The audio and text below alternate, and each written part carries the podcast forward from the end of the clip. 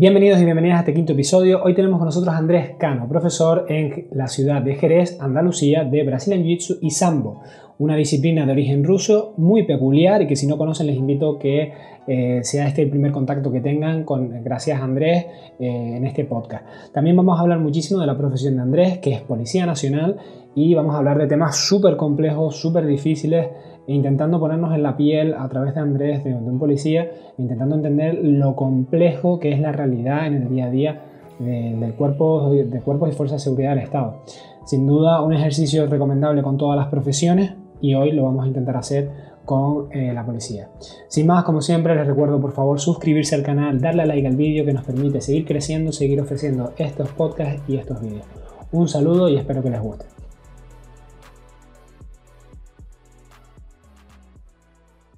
Buenas tardes, Andrés, ¿cómo estamos? Hola, buenas tardes. Muy bien, gracias. ¿Tú qué tal? Muy bien, estábamos hablando con un poquito de calor. Tú tienes más suerte que tienes aire acondicionado y yo estoy.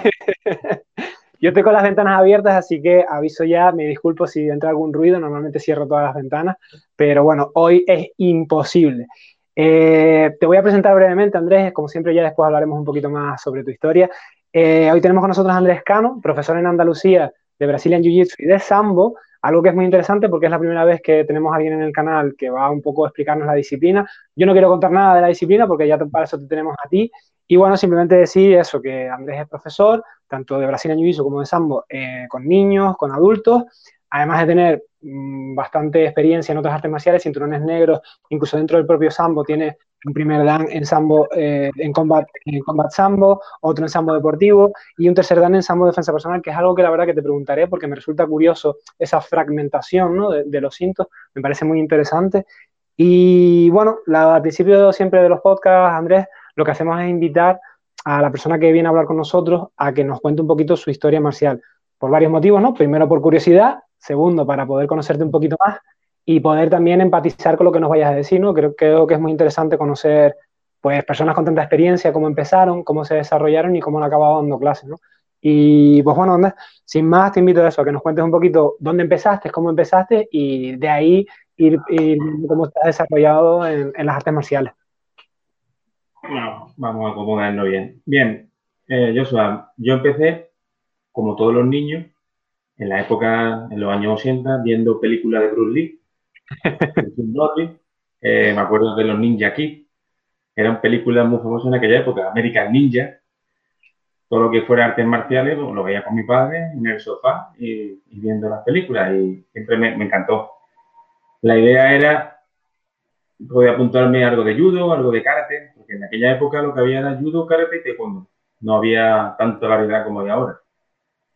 ¿Qué ocurre? Que yo vivía en una zona que estaba lejos del centro, que era donde estaba la mayor parte de las escuelas. Entonces tuve que esperar un tiempo hasta que afortunadamente, no recuerdo bien si fue a los 7 o 8 años, sí, 7 o 8 años, eh, a mi barriada vino Pedro Delgado y empezó en lo que es tallizo, que es la primera vez que lo escuchaba, la verdad.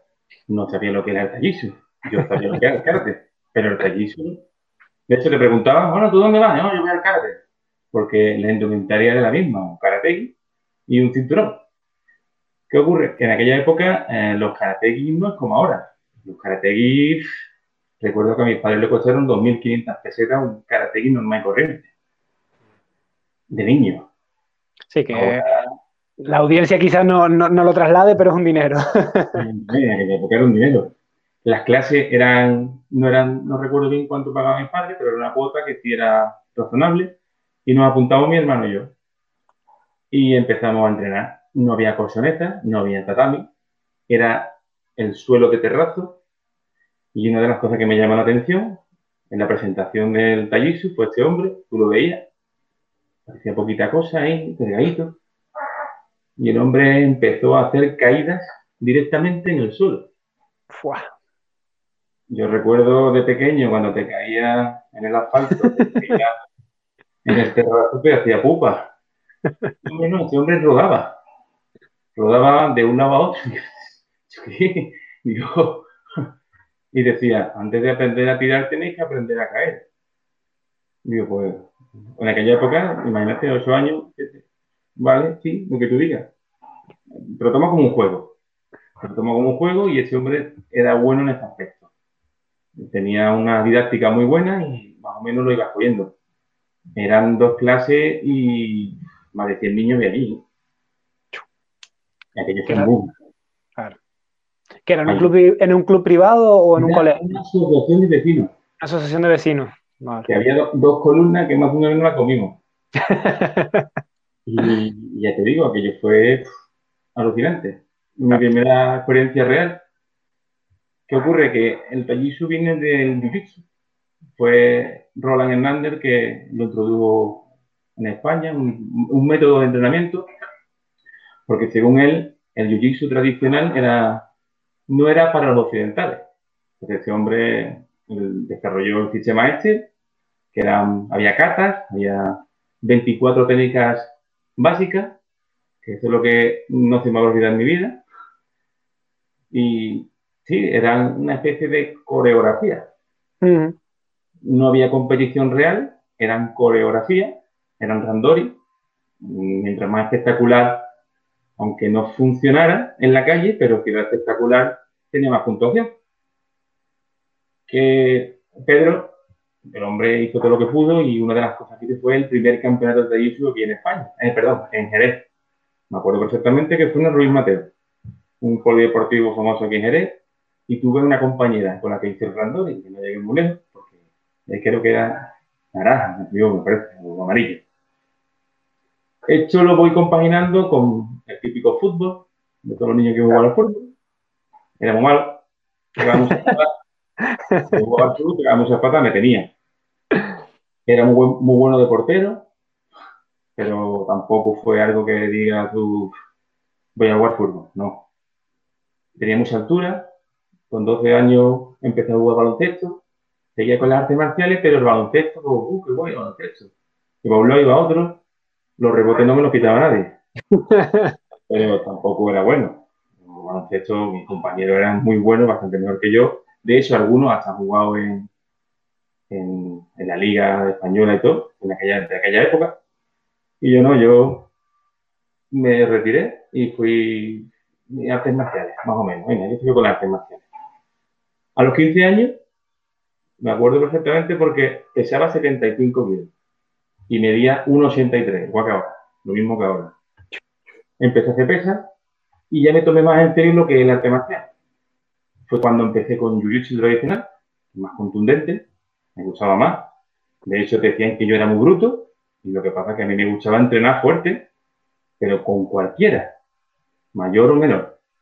Ya con 16 años me ponían, el profesor me ponía a ayudarle a dar los calentamientos, con 17 también, me saqué el marrón, y a los 18 mucho me saqué el negro primer dan de y el de monitor. Di algunas clases, pero fueron esporádicas, porque empecé a trabajar en la hostelería. A los 19 fue la primera vez que me presento a Policía Nacional. Y no apruebo, me quedo en el psicotécnico. Pero hay que seguir trabajando. Entonces me dedico a la hostelería. También estuve de portero, de camarero, de técnico de aire acondicionado. Sí, la, vida del opositor. Lo fuera. Eh, sigo con el tema del jiu-jitsu. Empiezo a tocar taekwondo. Empiezo a tocar eh, karate Shotokan. Entreno con un amigo mío, Carlos García, que hace karate, un karate Shotokan totalmente puro. El hombre, yo, era él y yo entrenando. Fue cuando conocí el entrenamiento de pesa especial para artes marciales, que lo ponía él. Empecé a conocer lo que era el entrenamiento con lastre, tanto las piernas como los puños, lo que es la amplitud en las articulaciones, lo que es la movilidad articular, yo pensaba que sabía dar patar, el mago Shigeri, y él me dijo que, podía lo más fuerte, y empecé con los pavos, pa, dice, no, no, no, Andrés, tú tienes que dar, tienes que soltar la cadera. Estamos hablando ya con 19, 20 años. Cuando solté la cadera, Carlos lo tiré para la pared. 90 kilos. como dice él, es que eres muy contundente. Carlos un tío fuerte, pero más bajo que yo, unos 70 kilos, me metí un patadón al pobre y lo... Digo, Carlos, perdón, perdón. Y como tienes que cortar la cadera. Y la cadera la sorte divino. a lo largo de los 20 años empiezo a conocer más gente de este mundo, empiezo a ver, en aquella época era el valetudo, que yo lo veía algo muy lejano y violento, no lo entendía, empiezo a entrenar con gente de otras disciplinas, gente que están acostumbrada al combate, porque en Taijitsu, Jiu-Jitsu, Karate, el combate que hacíamos era kumite, una especie de high contact, a lo mejor te revolcaba, te tiraba al suelo, pero no era, no es lo de ahora, era, nos damos caña, pero esto ha evolucionado a una, tanto el jiu como los, los temas evoluciona de tal manera que ya que se te escapa. Mm. Empieza a conocer el sambo de lejos, enfrento a un judoka, eso, el judoka me dejó esto de esto es, se llama cura de humildad. Me parece perfecto. Con lo que digo yo, de, la, de los derrotas se aprende más que de la victoria. Me dio la del fútbol. Yo me le tuve que decir, mira, el pie era una máquina. El tío me dio por todos lados. Y proyecciones, desde arriba, desde abajo, desde el centro, desde abajo. Digo, yo, digo, yo voy a aprender judo. Entonces fue cuando mi amigo Frank, Frank Martínez, me dice, mm, vamos a conocer, vente porque te voy a enseñar el sambo. Y digo, ¿sambo? Y le dije, ¿eso que es un baile? Dice, no es un baile, vente conmigo. Y cuando vi el sambo y ya empecé a investigar, digo, Dios, Dios, esto es lo que yo estaba buscando. El sambo, todas las artes marciales son buenas. La base que tenga uno de un arte marcial siempre será muy buena si tu maestro es bueno. Yo tuve suerte, tuve buenos maestros. Y después ya depende de lo que tú busques en el arte marcial. Yo quería seguridad, contundencia y que cuando yo pierda, aprenda de lo que he perdido y lo tengo que aprender. O sea, peleo contra un judoka, ¿en qué me han hecho? En ese tengo que mejorar. Peleo, peleé una vez con un MMA, uff, le metí una parada, me tiró, me, me hice una alzada, digo, vale, esto tengo que aprenderlo. Luché con un grapple y digo yo, esto tengo que aprenderlo. Y a partir de los 29-30 años, cuando ya me centro y empiezo con sambo, Brazilian Jiu-Jitsu y grappling. Eh, el Jiu-Jitsu en Brasil lo tenía más complicado porque el eh, maestro del equipo que pertenezco, que es Javier Mendari, el hombre venía dos veces al año. Claro. Entonces, es complicado. Más complicado. Pero yo sigo estudiando y entrenando. Y como ya a los 30 años tuve la suerte de entrar en la policía, cuando ya me han decidido mi acento, pude montar mi club.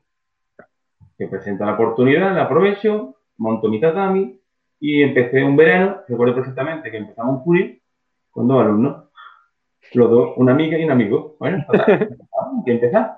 Como siempre. Y, y, pim, y venga redes sociales, porque ya el tema de Facebook, hablando de hace 10 años, 12 años, 13 años, y venga, y venga, y venga.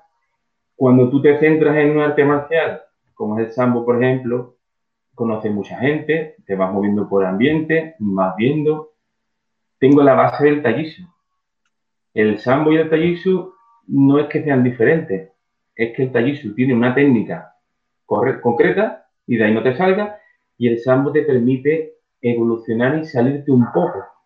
Mm. Hay similitudes con el judo, con el judo antiguo, claro, viene, de ahí. El sambo viene del judo también. El sambo realmente, eh, Lenin, en la época de, la URSS, ya, ya te comento de dónde viene el sambo.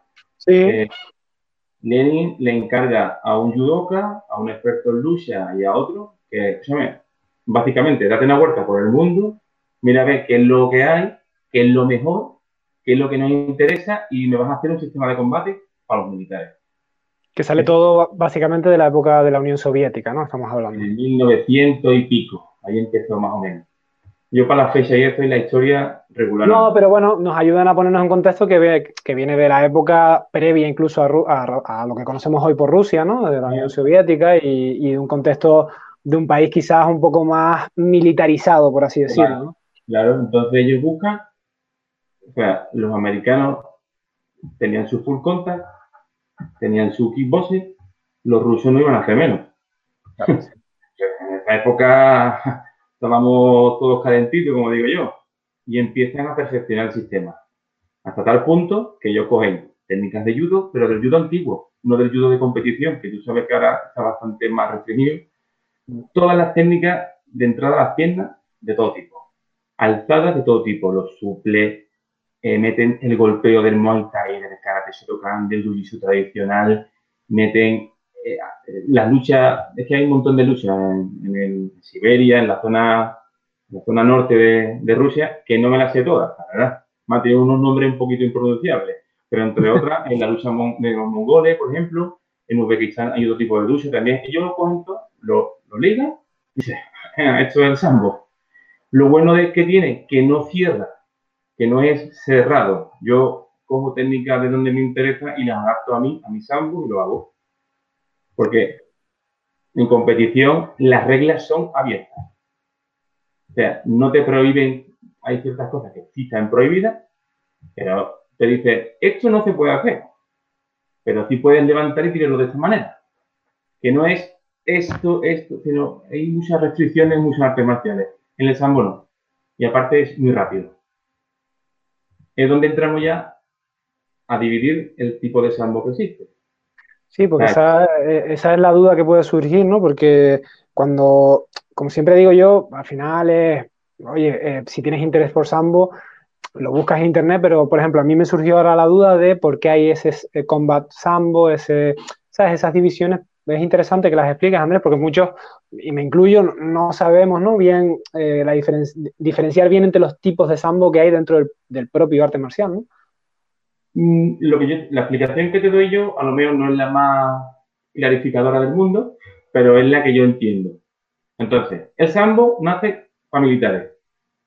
Los militares, ¿qué le interesa? ¿Herir de gravedad o matar? Sí, exactamente. Tienen un equipo, evidentemente el sambo militar no se puede entrenar de manera habitual. Y que es inviable para, para los civiles, no tiene ninguna utilidad. Es decir, no se, puede, no se puede hacer un deporte de él, no se puede hacer una defensa, porque al final te, excede en la defensa. Es lógico. Mm, mira, esto está muy bien, pero yo quiero que los niños aprendan sambo. Pues vamos a hacer el sambo deportivo. El sambo deportivo valen todas las proyecciones. Prácticamente todas las proyecciones y todas las entradas. Las que no valen, por ejemplo, el bate estaca, no sé si lo conoces. Eh, ¿Cómo? Bate estaca. Es cuando te hace una presa al, brazo, por ejemplo, o te cogen guardia cerrada y tú lo haces. ¡oh! Vale, sí. Reventarlo contra suelo. Si da con la cabeza, no vale.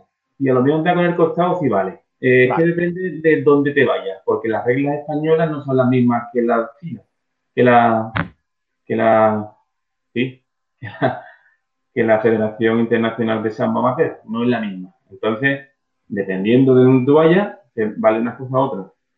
Eso está todo, se está ahora mismo modificando todo, incluso los cinturones. En Sambo no hay cinturones, está el, mm. curca, que perdón, la curca es con unas pequeñas hombreras, tienes unas trevillas para meter el cinturón para que el, el, curca no te vaya para arriba y utilizas carzonas cortas, de color rojo o de color azul. Cuando tú vas a un tatami y te dicen que haces sambo y no ves al instructor, o con un pantalón blanco también, o sea, en la parte de abajo blanca. No, es que hacemos sambo y tú no ves curca, yo ya sospecharía que sambo hace ustedes no tenéis curca. Si no hay curca, ahora hay otra cosa, sambo, no sé. ¿Entiendes? Entonces son los diferentes la chaqueta especial que si buscan una imagen encontrarán que eso, que la característica es, parece una especie de, de gui de judo, de jiu lo único que tiene como una especie de hombreras donde se puede meter los, los deditos. Se puede coger por aquí. Tenemos, hemos dicho, el sambo deportivo, que lo declaran deporte nacional en Rusia. Allí están los, aquí tenemos los parques de los niños y los y los, los las pistas de furbito. En Rusia tienen tatami. Sí. Y allí todo el mundo hace sambo. Sambo judo. Todo el mundo. O casi todo el mundo. es muy común. La lucha allí es deporte nacional totalmente. Entonces, eh, había gente que le gustaba el golpeo. En el sambo militar hay golpeo. Entonces sacan el comba sambo. que valen todas las proyecciones del sambo, todas las entradas a pierna. Una cosa que no he dicho antes es que las luxaciones de muñeca están prohibidas en competición y las estrangulaciones también están prohibidas en competición. Solamente se puede luxar en recto, o sea, el, el codo en recto, las entradas de las piernas en recto, eh, al tobillo están permitidas todas menos el gel hook, que esto duele mucho y no te puedes hacer. Todo para evitar lesiones, pero por ejemplo, ¿conoces el? Sí. en la tijera en vuelo, esa sí vale. En Brasil no vale, por ejemplo. Ni en judo. Vale, una, vale una pierna. O sea, hay un montón de técnicas que tú oh, como te la haga, el suple. Le haces un suple y ya se acabó el combate. Básicamente. Eso es el sambo deportivo. Eh, hay ciertas restricciones en los pequeños para que, evitar lesiones, porque competiciones en Andalucía había lesionados. Entonces, hay ciertas cosas que, que dicen, esto no lo vamos a hacer para evitar lesiones. Y todo el mundo está de acuerdo, porque es que tampoco te interesa. Una de las cosas que la gente piensa es que el sambo es fácil, y no es fácil. El sambo es complicado, como la mayor parte de las artes marciales, pero aparte es que tú tienes que estar duro. Porque las proyecciones de Sambo, yo te proyecto y es que caigo encima tuya. Mm. Imagínate ciento y pico kilos míos, te proyecto y te hago traca. O estás duro o te hago pupa. Pero no porque yo quiera, sino porque es que el Sambo es así. Hay ciertas proyecciones que no podemos hacer todos los días porque te lesiona. Incluso tengo que poner colchonetas más altas porque son alzadas muy potentes que, que te lesionan. Hay gente que dice, bueno, pero ¿para qué hacer eso? Pues porque es ambos. Si no puedo jugar para sí, ¿no? Sí, Al, final, cada uno tiene que tener claro cuál es su donde quiere meterse, ¿no? Es decir, tú no puedes cambiar el deporte que hay, es decir, o te adaptas o te pasas a otra cosa y no hay ningún problema. Es que, eh, como tú bien decías antes, Andrés, es que ahora por fortuna tenemos tanta variedad que si tú lo que quieres hacer es Tai Chi, adelante, es que vas a poder hacerlo. Es que antes no podía, antes era o, nada. Ahora por fortuna hay opciones, entonces muchas veces queremos cambiar algo cuando realmente lo, que deberíamos de pensar es, oye, pues a lo mejor debería de ir yo a, otro lado y buscar mi camino por otro lado, es que no pasa nada. Claro, efectivamente. Todo lo que te he comentado es sambo deportivo. Ahora imagínate todo el golpeo del Muay Thai y no con guantilla, o sea, con guantilla, no con guantes. Guantilla de, de 4 onzas que son nada. nada. Un casquito que te cubre ahí, que yo creo que lo ponen para hacer papel porque el casco no es de nada. Coquilla, muy importante la coquilla, el bucal y las espinilleras de calcetín. Que tampoco hacen mucho. Y las botas de sambo. Que las botas de sambo no son como las de lucha que tienen goma. Las botas de sambo tienen una especie de piel que como te te vas al suelo. No, sabía. Y entonces, vale todos los tipos de patadas que tú quieras, que te puedes imaginar.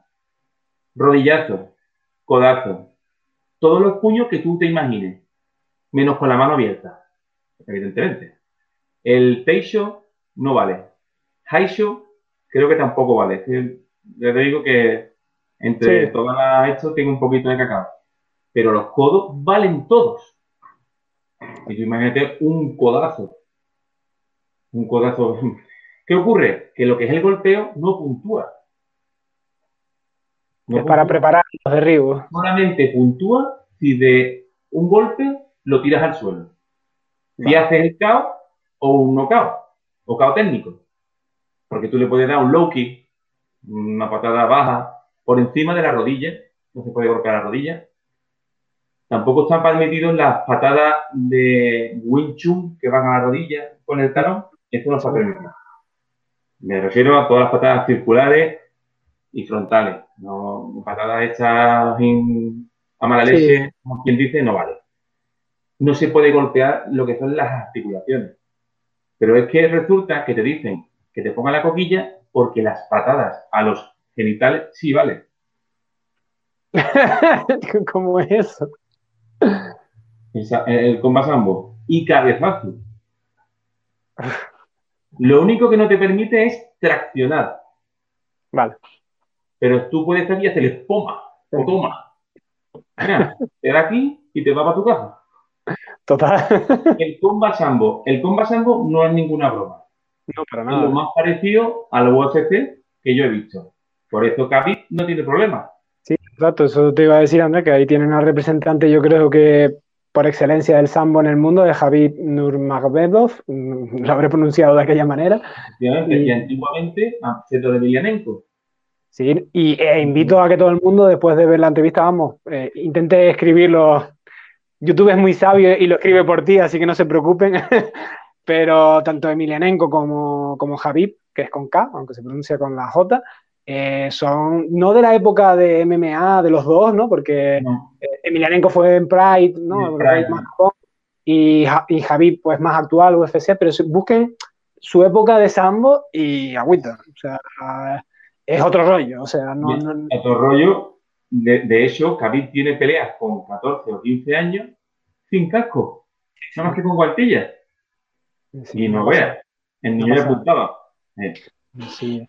No, y la resistencia al dolor tan grande también yo creo que es algo cultural, ¿no? Es decir, el pueblo ruso es un pueblo que, por desgracia, yo creo que ha sufrido mucho dentro y fuera del país, de la economía, de políticas, guerras, y, y yo creo que eso se traduce en el deporte. Después vemos, porque yo creo que ese grado de sufrimiento en, en otro país, no sé yo, quizás Japón también eh, tiene esa cultura, ¿no? De aguantar, pero es que, vamos, vemos esos vídeos y a veces parece hasta que, que es que no te lo crees. Es decir, si no estuviera grabado un vídeo, es para ver, para ver eh, vídeos de Combat Sambo, de no creerse eh, la capacidad que tienen de, de seguir aguantando cuando a mí me meten un cabezazo de esos o un rodillazo de esos y yo, mira, yo, yo ya de esto no quiero saber nada. En Ucrania ocurre lo mismo. Bielorrusia, toda la zona de las ex Unión Soviética, el sambo, es alucinante. Yo he tenido la suerte de ir a un seminario de Iván Basinchuk, que es el campeón del mundo de sambo, y el tío ucraniano es, es- es estupendo. Y, y Andrés, no sé si a lo mejor no sabe responderme, pero ¿en qué momento sale el sambo, ¿no? de, de- de Rusia? Porque si eso es algo que, que me resulta curioso, de que siendo un arte marcial de un país, porque todo lo que viene de Estados Unidos es normal que se ponga de moda, al final es potencia mundial, no solo económica, sino también cultural, o sea, eh, si se pone algo de moda en Estados Unidos, eventualmente llega a España, Francia, Inglaterra, pero Rusia no tiene ese poder, ¿no? De, puede estar ocurriendo algo en Rusia y, y nosotros no enterarnos porque no tenemos esa influencia cultural, ¿no? Eh, No sé si sabes cómo llega o las federaciones que hay, porque creo, que, creo que puede ser interesante, ¿no? Saber cómo nos Sí. llega a nosotros, a España, ¿no? Un arte Mira. marcial ruso. Y como curiosidad, el- si no me equivoco, el que, el que creó la fila, que no, la fila no, la federación, ahora no me acuerdo cuál es, ¿se puede creer? El que creó la, la federación de Sambo fue español. Hostia. Eh, el Sambo en España, yo tengo registro y constancia del año 1980, incluso del 76, si no que me equivoco. Pero no sé qué ocurre, que el Sambo en España no ha llegado a expandirse. O sea, el mejor momento del Sambo, desde mi punto de vista, es ahora. Es el año pasado, bueno, ahora con el rollo este del COVID no, pero Sí. me refiero, mm, ha ido, en los últimos años, ha ido hacia arriba. Tú le decías a la gente que hacía sambo y todo el mundo decía lo mismo, que es un baile, que es samba, que no, digo, no, mira, vente y lo prueba, yo digo, vente y lo prueba. Nunca viene, nunca viene. Pero lo que me refiero que hay grandes personalidades en el sambo dentro de España. Estoy hablando de gente que tienen ya sus 60, 70 años. y pico, el seleccionador de Manuel Jiménez, el seleccionador de sambo y de judo. Él estuvo en el campeonatos intercontinentales que se llamaba antes, o mundiales. Y es que lo tengo anotado por ahí para que no se me olvidara, porque ya te digo que son muchos datos. Gente española que tú dices, uy, tío, pues sí, hay gente. Un, uno, un paisano tuyo, Juan Espino, Sí. él hace sambo, él ha quedado campeón de España sambo, ha quedado campeón, bueno, en verdad, ¿de quién no ha quedado campeón ese chaval? ¿no? Que. Eso te iba a que- decir. Yo creo que Bogalparsi también gana todo, vamos, porque es que es un crack. Sí, esto sí, es poder de sacrificio. Esto es, lo tenerlo claro. Yo voy a por esto, voy a por esto. Es que me encanta ese hombre.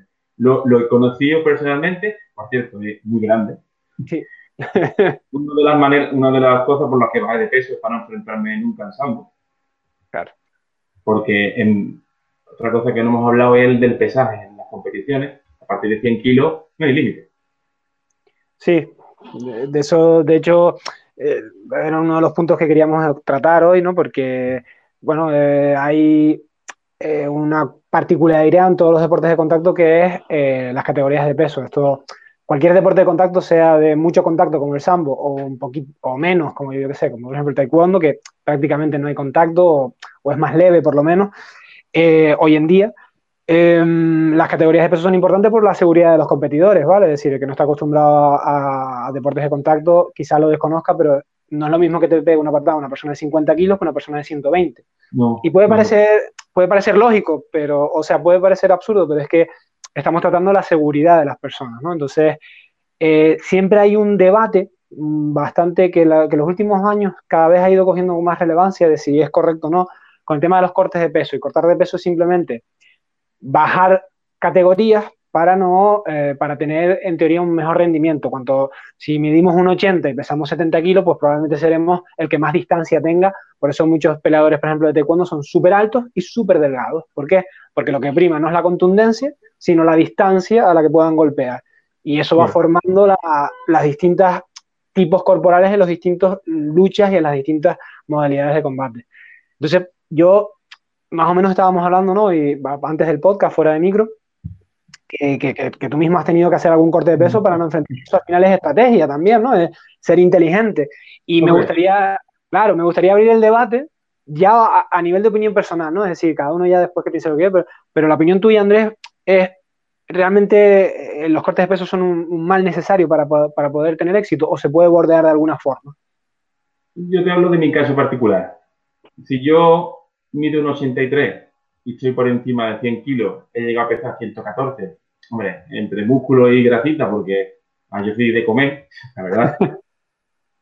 te enfrentas con un chaval que te saca dos cabezas, que pesa 140 kilos y que el colega levanta en press de banca 280 kilos, como tú comprenderás, complicado lo tengo. Muy complicado. Entonces, si durante tres años consecutivos llego a la final y me enfrento al mismo en sambo, en combat sambo, en MMA, en grappling G, en grappling no G, le digo Manuel Vasco, un gran amigo mío, le digo, llama Manuel, mm, el último de que peleé contra ti, dice, ¿qué te va a retirar? Le digo, no, que voy a bajar de peso. y empezó a reírse. ¿Y el hijo puta? Digo, hombre, no, espérate, como un mulo. Y después te das cuenta que, por ejemplo, en mi caso fue lo mejor. Yo me enfrenté contra un, hombre que era de, no recuerdo más, de Checoslovaquia, de la antigua Checoslovaquia, que el tío era una máquina. Me sacaba una cabeza y media. En Brasilia, por ejemplo, pero en este caso sí le gané. Ahí gané. Pero en otros casos, todo el que ha pesado mucho más que yo, no he podido con él, me ha vencido. ¿Qué saco como conclusión? Tú tienes que bajar. Yo, tengo, yo me puse a plan, eh, gané en Andalucía el campeonato de grappling G y me lo propuse. Le dije al seleccionador que iba ahí en 100 kilos, porque la IBJJF que va con otros pesos. Y en, en un año llegué a perder 12 kilos. En total, en dos años perdí 20 kilos. Me quedé en 95 en el caso mío, fue bueno. ¿Por qué? Porque es que como no recorte el peso... Sí, pero Andrés, yo aquí la verdad que eh, en el caso tuyo, Andrés, estoy totalmente de acuerdo. Son dos años, 20 kilos. Es verdad que es una bajada importante, pero no es las locuras que estamos viendo en algunos deportes, en general, de lucha. Pues ya, ya estoy hablando de deportes, de chicos y chicas que bajan que llegan a los pesajes temblando y gente incluso amateur que no se está ganando nada. Entonces, eh, ahí sí, el caso tuyo es un caso de estrategia, con cabeza, una persona adulta y madura, que como con su entrenador o entrenadora, oye, pues llega un pacto y en uno o dos años hay una bajada progresiva, oye, cabeza, sabes con quién te vas a enfrentar, me parece algo muy inteligente. Pero estos casos pibes... Perdona, el, entrenador fue mirarme en el espejo y decirme, escúchame, que tenemos que bajar de kilo porque yo no tengo, desafortunadamente, el entrenador soy yo mismo. O sea, yo me entreno yo porque no tengo la suerte de tener a nadie. O sea, si tuviera a Fran más cerca o a, David más cerca, seguramente, pues, pero no tengo a nadie. Entonces, en cierto modo, yo me, lo guiso, me lo como. Es que no tengo otra opción. Afortunadamente, tengo unos alumnos muy exigentes que, aunque ellos no lo crean, hacen que yo mejore. Gracias a mis alumnos. O sea, yo, mis alumnos son súper importantes en la evolución que he tenido en estos 10 últimos años. Sí, a falta de, esa figura de entrenador, está claro que los que te presionan son los que vienen detrás tuyo, porque cuanto más avances tú, más avanzan ellos. Eso, eso es clave, eso es clave. Yo he visto en competiciones barbaridades por los recortes de peso. Mm, yo soy de la opinión que si yo voy a pelear 100 kilos, una semana antes ya tengo que estar por debajo. Es que es lo lógico. Yo no voy a hacer locura de. He visto gente que cada uno haga lo que quiera con su cuerpo. Sí, está claro, Andrés. Pero también te digo, yo puedo entenderlo en un peleador de los FC que gana un millón de dólares, gane o pierda.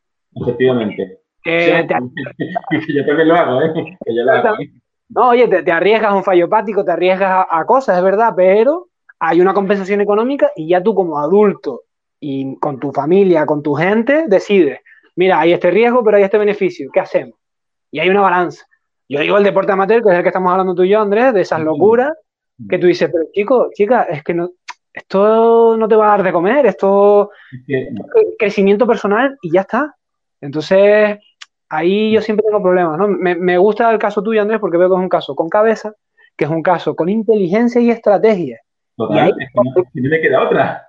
Claro, pero es que ahí ese es el corte de peso bien entendido. Oye, ya has probado cuando tú sin corte de peso, 100% amateur, y ves que hay un tipo que tú dices, mira, es que no hay manera.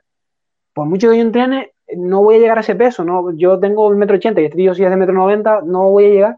Entonces, oye, bajamos un poco es un caso inteligente y sobre todo es estratégico de esto, esto, y esto. Pero un poco transmitir ese mensaje a la gente de, oye, no se vuelvan locos. Y que ver un poco. Es que no tiene la pena. Es que yo he visto amigos en, un cuarto de baño, dándose baños con sal, porque el corte de tienen que perder 6 kilos. Y tío, que te va a dar algo. Y al final, conozco el caso de un chaval que perdió 4 kilos en dos días. ¿Y sabes qué le pasó? Se perdió. Deshidratado total. Ah, es que es muy exigente. Y después, sobre todo, también un pequeño mensaje a aquella gente que, que tenga menos de 25, porque hasta los 25 años tu cerebro se desarrolla. Y está demostrado que si le faltan nutrientes, puede afectar incluso tu capacidad cognitiva. Es decir, puede ser más, hablando mal, perdón, idiota por haber pasado periodos de malnutrición en tu etapa eh, que estás creciendo y un pibe ya y una piba de 25 años ya es una persona grandita, mm. que puede ser funcionario, que puede tener su carrera, su, puede estar trabajando, pero nací hasta esa edad, el cerebro sigue creciendo. Entonces, mucho cuidado porque estamos afectando ya no solo a que te dé un desmayo en el, en el tatami, que eso es lo de menos, sino que estás, puedes fastidiarte todo tu desarrollo evolutivo como persona. Sí, sí, sí. A mí siempre me gusta con, personas como tú, que tiene tantísima experiencia en, competición, que se ve que le gusta, que te apasiona, que, te motiva mucho eh, competir y seguir compitiendo. Me gusta un poco que hablemos de competición a título personal, es decir, que nos cuente pues anécdotas que puedas contar, eh, consejos para pibes o pibas que estén empezando, ¿no? Y que tengan ilusión y un poco que a través de tu experiencia nos podamos nutrir, perdón, el resto y hablar pues eso, ¿no? De pequeños consejos, de pequeñas anécdotas que nos sirvan un poco, independientemente de que sea Sam o no, yo creo que siempre que un competidor habla es interesante escucharlo. Bien, eh, Joshua, te comento desde mi experiencia. Eh, lo primero, si no estás preparado, no vayas a competir. Yo conozco casos de personas que te piensan porque, no, yo voy a competir, pero si no has entrenado. No, no, pero eso es mentira, no nos convertimos en superguerreros.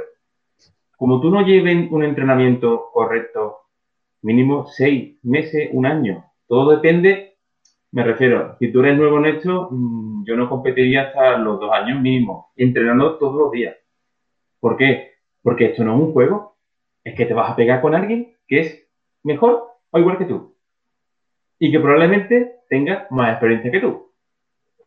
Te la estás jugando. ¿Te vas a arriesgar?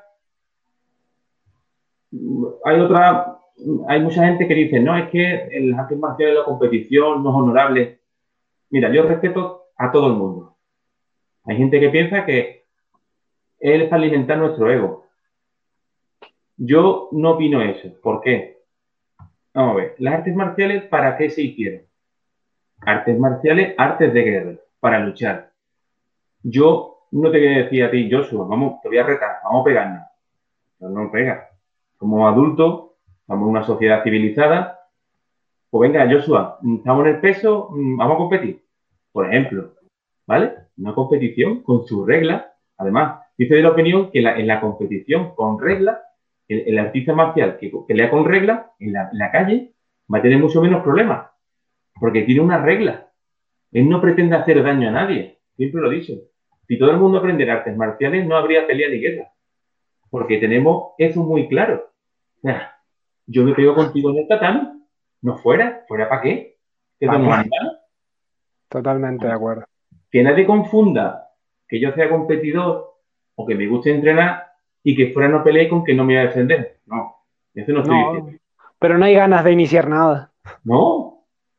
Sí, sí. yo, pienso que los que hacen artes marciales tradicionales, las nuevas, la, gente que le gusta, normal, lo que es que muchas veces decimos gente normal, pero es que de esos quedan pocos. Porque cada vez hay más flip A mí me ha pasado en el tatami. Gente que viene a pegarse en el tatami. Digo, pero ¿qué te me estás contando? Aquí tenemos que ir tranquilos. Como yo le digo a los alumnos, yo personalmente tengo dos modos. El modo entrenamiento y empezamos a rodar. Que no digo que no sea duro la manera de rodar, pero que yo nunca voy a llegar al extremo. Siempre trabajan un 50 o un 60%, son alumnos míos o amigos. Venga, vamos a rodar un seminario, pues no 100%. Modo competición. Pongo el interruptor y ya voy a tocar. Sí, sí, como dice un amigo mío, matar y destruir. Voy a tope. Dentro de las reglas, no quiero hacerle daño con el que vaya a luchar y cuando yo termine, un abrazo y punto. Exactamente. No, tú eres un violento. Yo no soy violento. A mí me gusta luchar o pelear. ¿Por qué no resulta que decir pelear queda feo? ¿no? Pelear y luchar es lo mismo. Mm. esa discusión siempre también la he tenido yo. Lo que pelear y luchar es que es lo mismo, es un sinónimo. Pelear y luchar. En un, en un tatami yo puedo entrenar y puedo luchar y puedo competir. Que gano, bien. Como digo yo, si gano, respetamos. Y si pierdo, aprendemos. O sea, es que no queda más. Sí, no, ya... Dime, dime. No, que totalmente de acuerdo y además añadir que, a ver, hay algo más de cura de humildad. Normalmente cuando vas a una competición, lo más probable es que pierdas. Va a ganar uno. Es decir, es que eh, el primero va a quedar uno. O sea, de todo, de los 20, 30, o si tienes mucha suerte, 40 50 personas de que hayan tu peso, va a quedar uno primero. O sea, las probabilidades de que seas tú son muy pocas. Entonces, lo normal es que pierdas una lucha, dos o incluso tres. Y no, yo creo que la competición, más que alimentar ego, que puede, es verdad que si ganas mucho se te puede alimentar y es trabajo del competidor y del entrenador controlar eso, eso sí es verdad. Pero lo normal es que sea al contrario, que tengas que levantar a la gente porque la gente venga con dos o tres derrotas y vengan hoy un poquito hechos polvo. Y es que es normal, es que lo más probable es que pierdas, es que es una cura de humildad y a lo mejor en tu gimnasio eras el mejor del mundo y después no. Efectivamente, es que es lo que digo yo, los campeones de gimnasio hay muchos, pero después en el tatami, en competiciones oficiales, tú no veas tantos. Por ejemplo, en mi peso, 100 kilos. Si yo peleo en grappling, este tengo 43, León Master 2, me parece. Mm. ¿Cuántos peleadores de 43, entre 40 y 45 años de 100 kilos conoces tú? Poquitos. y que se quieran pelear, menos todavía. Menos. Entonces, uno de los debates que hay es cuando tú vas a una competición y resulta que hay uno o dos en tu peso y tienes una o dos luchas. Para O ninguna. Pero eso no lo sabes tú. La gente dice, es que no has peleado y has ganado. Digo, perdona, he ganado, pero no he peleado. Sí, es verdad, porque tú. Exacto. Es que es muy fácil desde el sofá o desde, desde un sillón. ¿Y yo qué? ¿Cuántas peleas he Pues tío, esa una y he ganado. Oye, entonces tendría que dar campeón. Digo, pero es que he ido, he ganado o no he ganado. O sea, tienes que ir tú, ve tú, prepárate y ve tú. Es que ese concepto de no lo tiene, hay mucha gente que no lo ve. No sé, cuesta. yo no, cuesta, cuesta, cuesta. Es que no lo entiendo. Por ejemplo, en yo conozco mucha gente. A mí, por ejemplo, a mí me encantaría que yo fuera a pelear en sambo y hubiera 12, hubiera 14, porque lo máximo de combate que puedes hacer en un día son 3. Es que la gente no sabe, no, pero esto que una semana, no, no, perdona, yo peleo todas el mismo día. Mira, Joshua, como anécdota, en Andalucía, eh, cuando se organiza el campeonato de sambo, se organiza el de sambo y comba sambo un domingo. Pero es que de grappling G y no G el sábado. Y si peleando, pues te harta. Eso lo he hecho yo. Ah, eh, por ejemplo, en el de grappling no tuve muchas peleas, pero en el de sambo tuve algunas. Y el lunes terminé la mar de bien. y el lunes había que trabajar. claro, porque esto es otra. En el trabajo tampoco es que tienen facilidades. Esto te gusta a ti y tú, bueno, y ya si hablamos de familia, que normal que mismo me aguanta. no, pero vamos, que la gente no se piense que yo lo único que hago es entrenar. Que yo tengo que entrenar, tengo que trabajar, saco al perro, la casa, la comida, el cuarto baño, vete a trabajar, los niños, las tareas, o sea que tú tienes que cuadrar todo eso, es complicado. Es como yo le dije a uno, digo, mira, los profesionales se, encargan de eso nada más. En el, último campeonato yo perdí contra un profesional. Hay derrotas que saben a victoria. Totalmente, totalmente. Yo esta conversación la he tenido también con alumnos, ¿no? Que, que le han dado más valor a lo mejor a una tercera medalla, porque era más difícil, porque hicieron más luchas, que a lo mejor a un primer puesto en el que solo, como, como estábamos comentando, ¿no? hicieron una lucha y demás. Pero es que las dos cosas tienen su valor, es decir, es el, el, el fastidiado equilibrio entre no creérselo y tampoco quitarle el valor que tiene, ¿no? Porque lo que tú dices, es que tú has ido, es que tú te has preparado, es que tú te has cogido un avión, en nuestro caso, y te has ido a la península y oye, es que eso no lo hace todo el mundo. Y además, seguro que también pasa en Sambo que se apuntan 10 y aparecen 3 porque en último momento se rajan siete. Y, por ejemplo, son los míos que no tienen todavía mucha experiencia, dicen, no, pero no había 60 apuntados. Digo, sí, sí, pero aquí la gente cae en cuatro gotas y se aburre y se queda en casa.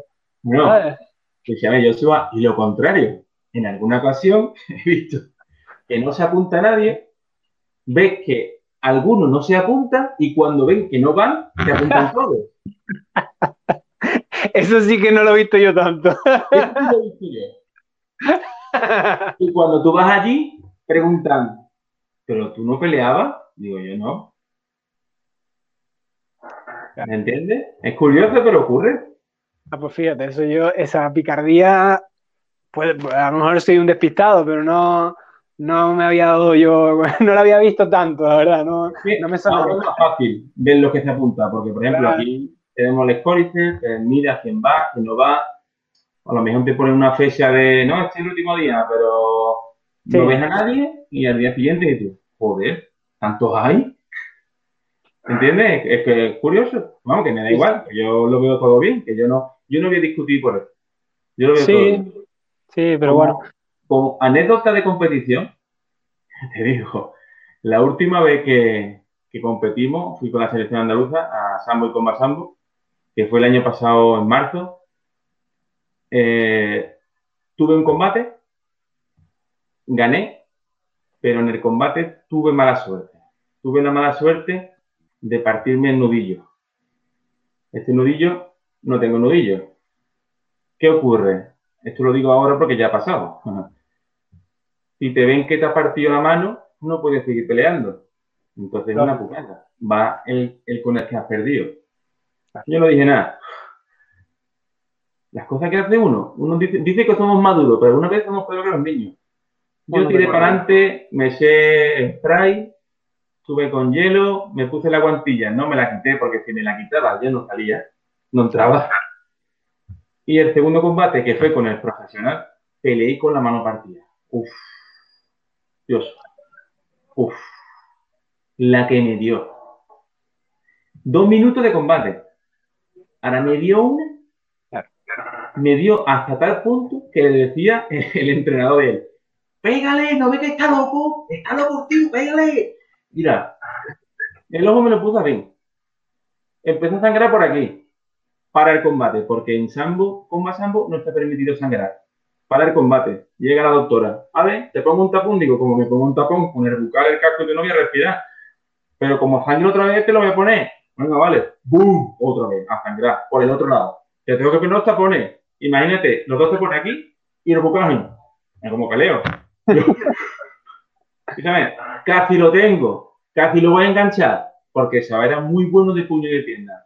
Tenía mucha más envergadura que yo. Pesaba 100 kilos y me subía dos cabezas. Tengo una foto que me hace chico, te lo prometo. Mira, me dio codazo, patada, le faltó un cabezazo, porque creo que se va, venía del MMA y lo de los cabezazos no tenía claro. claro. tengo fotos por ahí, una patada, una frontal perfecta, piñazo, y yo tiraba para adelante. Yo, de verdad, yo me sorprendí de lo que yo aguantaba. Pero es que tú no te puedes imaginar la que me dio este chaval. Empecé a sangrar por aquí y tuvieron que parar el combate porque no dejaba de sangrar. Bueno, por la cara, imagínate, es un Cristo. Ese era yo. Otro compañero, Manu Mariscal. Otro crack. Este chaval es una máquina. También tuvo su combate, le fue bien. Creo que quedó primero, no recuerdo bien. Pues pobrecito mío le pusieron también la cara a esa Bueno, pues cuando tú terminas todo, te entran unas ganas de comer porquería que es alucinante, pero me refiero a chocolate, para todo. En Madrid, en el Consejo Superior de Deporte, vamos a una gasolinera a echar gasolina, gasoil en, en la furgoneta, porque toda la selección mete la furgoneta. Y yo digo, yo me vas a comprar algo. Imagínate mi cara, con la mano así, la cara toda esa polvo. Y yo ahí, muerto, estaba muerto, era un zombie. Y el hermano detrás mío ahí.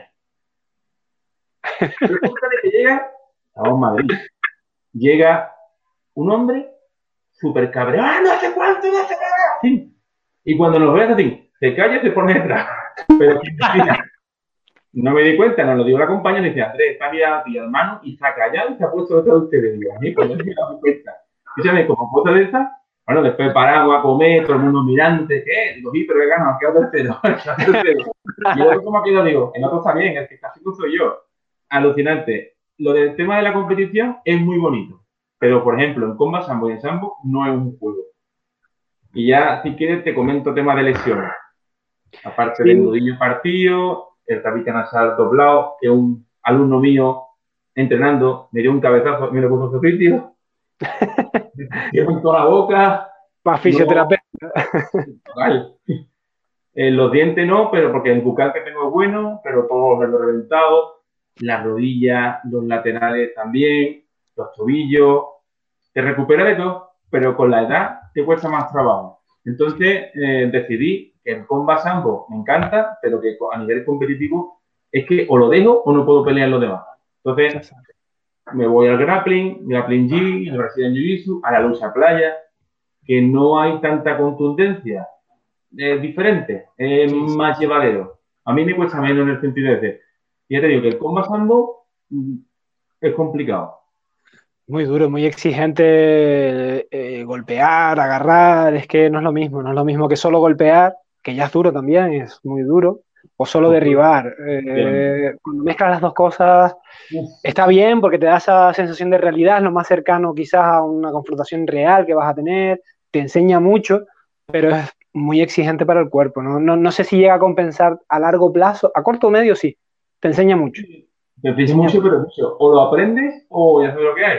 Sí, pero a largo plazo es verdad que yo creo que, a menos que ganes mucho dinero, lo que hablábamos, ¿no? Es decir, después te puedas permitir, pues yo qué sé, unas infiltraciones de la leche y vivas bien, ¿no? Gracias al dinero, si no ganas dinero, probarlo, porque es verdad que si te interesa la lucha de verdad y, quieres saber, es interesante y es algo que, debería de probar todo el mundo que, que vaya probando muchas disciplinas, pero a largo plazo, como algo continuado, si no ganas dinero, no, yo por lo menos personalmente no, creo que compense. Y, otro problema que hay, que estamos acostumbrados a, dar, pero acostumbrados a que nos den cuesta más trabajo. Hombre. O sea, de verdad, Joshua, no te puedes imaginar la que me dieron. Y lo, y lo que me quedó, me sorprendí, ya te digo. Mm, yo te mandaré una foto. Hay una cosa, Andrés, que me gusta mucho de, lo que estamos hablando ahora y de lo que hablamos nosotros eh, antes, ¿no? De, hacer este podcast. Y es que tú hablas, Andrés, súper abiertamente de las derrotas y se te ve una persona que, que, se te veía desde el principio, ¿no? De esta conversación, eh, que le sacas lo mejor a las derrotas. Y yo creo que es muy importante tu filosofía. No sé si lo haces adrede o, o no eres consciente, o, pero me parece súper interesante, Andrés, porque todo el mundo quiere hablar de las victorias. Y tú lo primero. Claro, sí. Sí, pero Andrés, tú pero lo primero que me has contado tú es una derrota y eso no es normal. Y eso no es normal. Es decir, no es normal en el sentido de que, oye, la gente prefiere decir, pues soy campeón de esto, soy... que es más, lo que tú dices es más fácil, pero, pero ese valor de, de hablar con esa pasión y con, ¿sabes? Con ese sentimiento positivo, porque yo veo que de todo esto tú sacas un montón de cosas positivas, ¿no? Entonces mi, pregunta, para ser más concreto, es cómo, cómo tienes tú organizada tu cabeza para que de algo que mucha gente consideraría algo horrible, que escondería, que tal, tú sacas algo de valor y lo conviertes en algo que te refuerza como persona y como, artista marcial, al fin y al cabo. Yo, vamos, mi padre me enseñó y mi madre que si me caigo, me levanto. Entonces, de la base de que si me caigo, me levanto, es lo que estuvimos hablando. Eh, a los 15 años me dicen que tengo un fallo eléctrico de corazón. Y me dicen que no puedo hacer ningún tipo de deporte. Imagínate. Hasta que no me hacen las pruebas pertinentes, ecocardio, electrocardiograma, holter, prueba de fuerza, me dicen que es que no me mueva, que no haga nada. me harté de llorar. Mis padres se movieron, mi padre tiene muchos amigos, tiene influencia, bueno, influencia. Si tú tienes, amigos, tienes que tener amigos, te lo diciendo. Fuimos al hospital en Cádiz, me hicieron todas las pruebas, me hicieron el test de fuerza y dice el médico que casi quema las máquinas. Estaba en muy buena forma. Y me dice, mira, los datos no son concluyentes, pero deporte sí puedes hacer. La única pega es que te vas a cansar antes que nadie, por las taquicardias y por las arritmias. Y me dice mi padre, ¿qué hacemos, Andrés? Digo, yo voy a seguir entrenando, ¿va? Y le pregunta, ¿qué pasa si entrena? Y dice, hombre, si entrena, siempre va a ser mucho mejor que si es sedentario. Pues yo sigo entrenando. Sigo entrenando. ¿Qué ocurre? Que, como te comenté, para entrar en la policía, una de las cosas que me echaron para atrás fue por ese tema. Claro. Que lo denuncié porque no estaba en las bases, gané el juicio, pero me dijo el abogado, dice, mira, esto tarda mucho. Te da tiempo de presentarte dos veces y tres más si hace falta. Y me volví a presentar y aprobé. ¿Qué ocurre? Que yo, cuando voy a por algo, mm, mi intención es ganar. Voy a mi médico, le digo, mira que tengo esto. Me dice, bueno, pues te voy a proponer para que te hagan una ablación. Me explica cómo era la operación. La anestesia es local, te meten un catéter con la arteria femoral hacia el corazón y ahí empiezan a quemarte por dentro. La primera vez me lo hacen, parece que todo ha ido bien, pero no me lo han quitado del todo. Sigue. Al año siguiente, otra vez. En este caso, el médico se da cuenta que la manera de que tengo el haz, que se llama el haz como una especie de cable, hace cable, eh, lo tengo en abanico. Me dice, mira, yo, el hombre dice, yo te voy a derivar al Clinic de Barcelona, que es donde está el que te operó la primera vez, que es el mejor que hay. Porque lo tuyo es complicado. Te van a tener que meter un catéter irrigado y tienen, y tienes, y puedes, o sea, ellos me decían que siempre había riesgo, que yo puedo salir con con el corazón perforado, con un, con una, un boquete, una arteria o con un marcapaso. Pero yo decía, digo, yo, no, ¿qué? Esto hay que quitarlo. Es que no me voy a rendir. Me dijeron que la forma física que tenía en ese momento me ayudaba, que la arteria y todo estaba muy bien, que era una persona fuerte, joven, y que en teoría no debería tener problemas. Mis padres me acompañaron, tuvimos que buscar dinero, alojamiento, fuimos y mira, salió todo bien. Ahora, es algo que no se lo deseo a nadie. Porque que te tienen por dentro sin anestesia y con un montón de gente alrededor, con cuidado, porque si te columpias después te tienen que meter las palas, una historia. ¿Salió todo bien? Y hasta hoy. Estamos hablando de cuando tenía 28 años. Hasta hoy. Por eso te digo que de las derrotas se aprende, está claro. Es que no nos queda otra.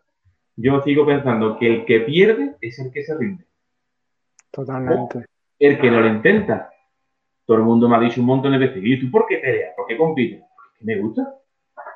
Bueno, no, no te dan. A mí es que esto de que me peguen, que te gusta hierba, a mí me gusta entrenar y pegarme. Es que, es que, es que como el que le gusta el fútbol, te parte las rodillas, te las arreglan y sigues sigue jugando. Esto es lo mismo. ¿Qué pasa? ¿Qué es sambo? Y bueno, ¿qué hago? ¿Qué es Brasilia? Bueno, bueno, pero vale. Es que te pueden, que tú tienes niños. ¿Qué? ¿Por eso? Yo, yo soy, vamos, la policía y llevo de policía ya 12 años. Yo perder combates en el tratamiento, en competición, he perdido un montón. Y de todos aprendo. Porque fuera, gracias a Dios, no he perdido ninguno. Tampoco he matado a nadie, que es importante. Ni perder ningún combate, ni matar a nadie. Que me han intentado agredir con palo, con cuchillo, con alza, uno, dos, tres, grupos grandes, con, con, yo con el compañero, con el compañero, esquizofrénico, de dos metros y pico, más grande que yo. Ah, la verdad ¿qué es lo que yo? sí, En la competición se puede perder y se aprende, pero es que en la calle no puedes perder. No.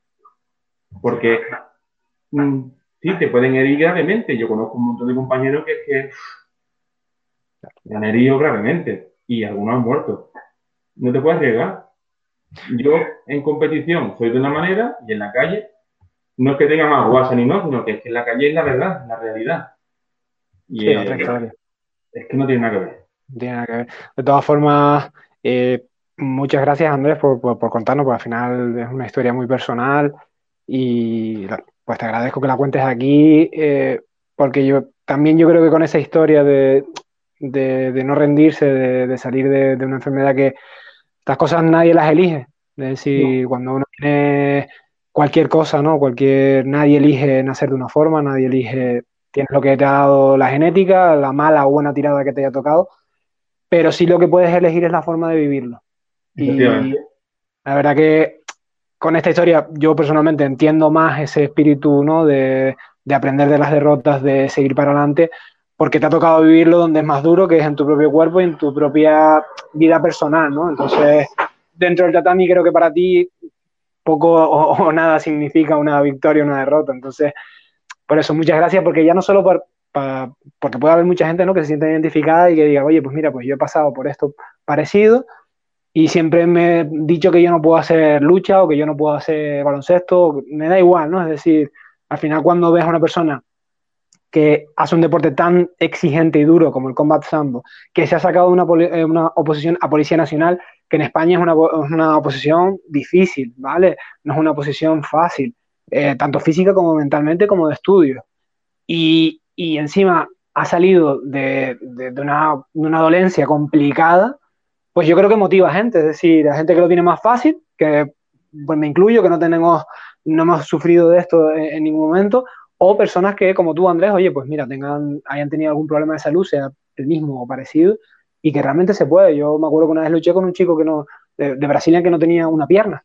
Entonces, y el tipo era una máquina que flipa y, y te raspaba y te invertía y no había ningún problema, ¿sabes? Entonces, son historias, Andrés, que, que yo te lo agradezco mucho que lo hayas contado, porque ya digo, creo que pueden motivar a, a muchísimas personas a, a- a dar el paso, ¿sabes? A decir, oye, si Andrés ha podido, coño, pues yo también a lo mejor puedo. Pero yo soy que yo soy un cualquiera, o sea, que, Por eso, por eso. que no soy nadie famoso ni nada. Yo, a mí me, Sí. gusta, me gusta mi trabajo, he cumplido mis sueños, tengo los dos regalos más grandes que me ha dado mi mujer, que son mis niños. Hay que tirar para adelante. Sí, sí, sí. A mí, a mí lo que me da pena y coraje es alguno que me dice que yo es que sudo mucho. Estoy cansado. Digo, es que me duele aquí, digo. Y, a ver, es que a ti no te duele nada. no, para que no me quejo, pero donde me duele, el ibuprofeno está a la orden del día. El hielo. que, te diga mi mujer, yo vengo guardado, yo me levanto muchas veces por la mañana, molido. Molido. Y ahora que estoy entrenando por la mañana y dos veces en semana por la tarde, no te digo nada. Pero es que, ¿qué hacemos? Lo fácil que es, te sientas en el sofá a ver series. Venga, vamos a poner Netflix, vamos a verlo. O vamos a jugar a la Play, que yo también juego a la Play, pero que prefiero entrenar antes que jugar a la Play. Que para todo el tiempo. Para todo el tiempo. Para todo el tiempo y el que no lo crea, pues quizás no se administra bien. Eh, Andrés, normalmente a estas alturas de, la entrevista, para que tú descanses un poco y no sea esto una batería de preguntas contra ti, eh, invito siempre a la persona que, viene a charlar conmigo a, que me haga una pregunta, si se te ocurre algo, si ya tenías algo pensado, eh, para un poco eso, para, que descanses tú un pisquito. Una, mira, eh, yo no sé en Canarias, según me comentó Juan, en Canarias nunca, él nunca lo ha escuchado, pero en tanto en la profesión mía como yo sé que tú sabes de temas de leyes, aquí se piensa que uno que hace artes marciales es un arma blanca. Eh, ¿Qué opinas al respecto? ¿Qué opino yo o qué percepción tiene la gente aquí? ¿Cuál es la pregunta? Eh, vamos a ver, ¿cómo te lo explico?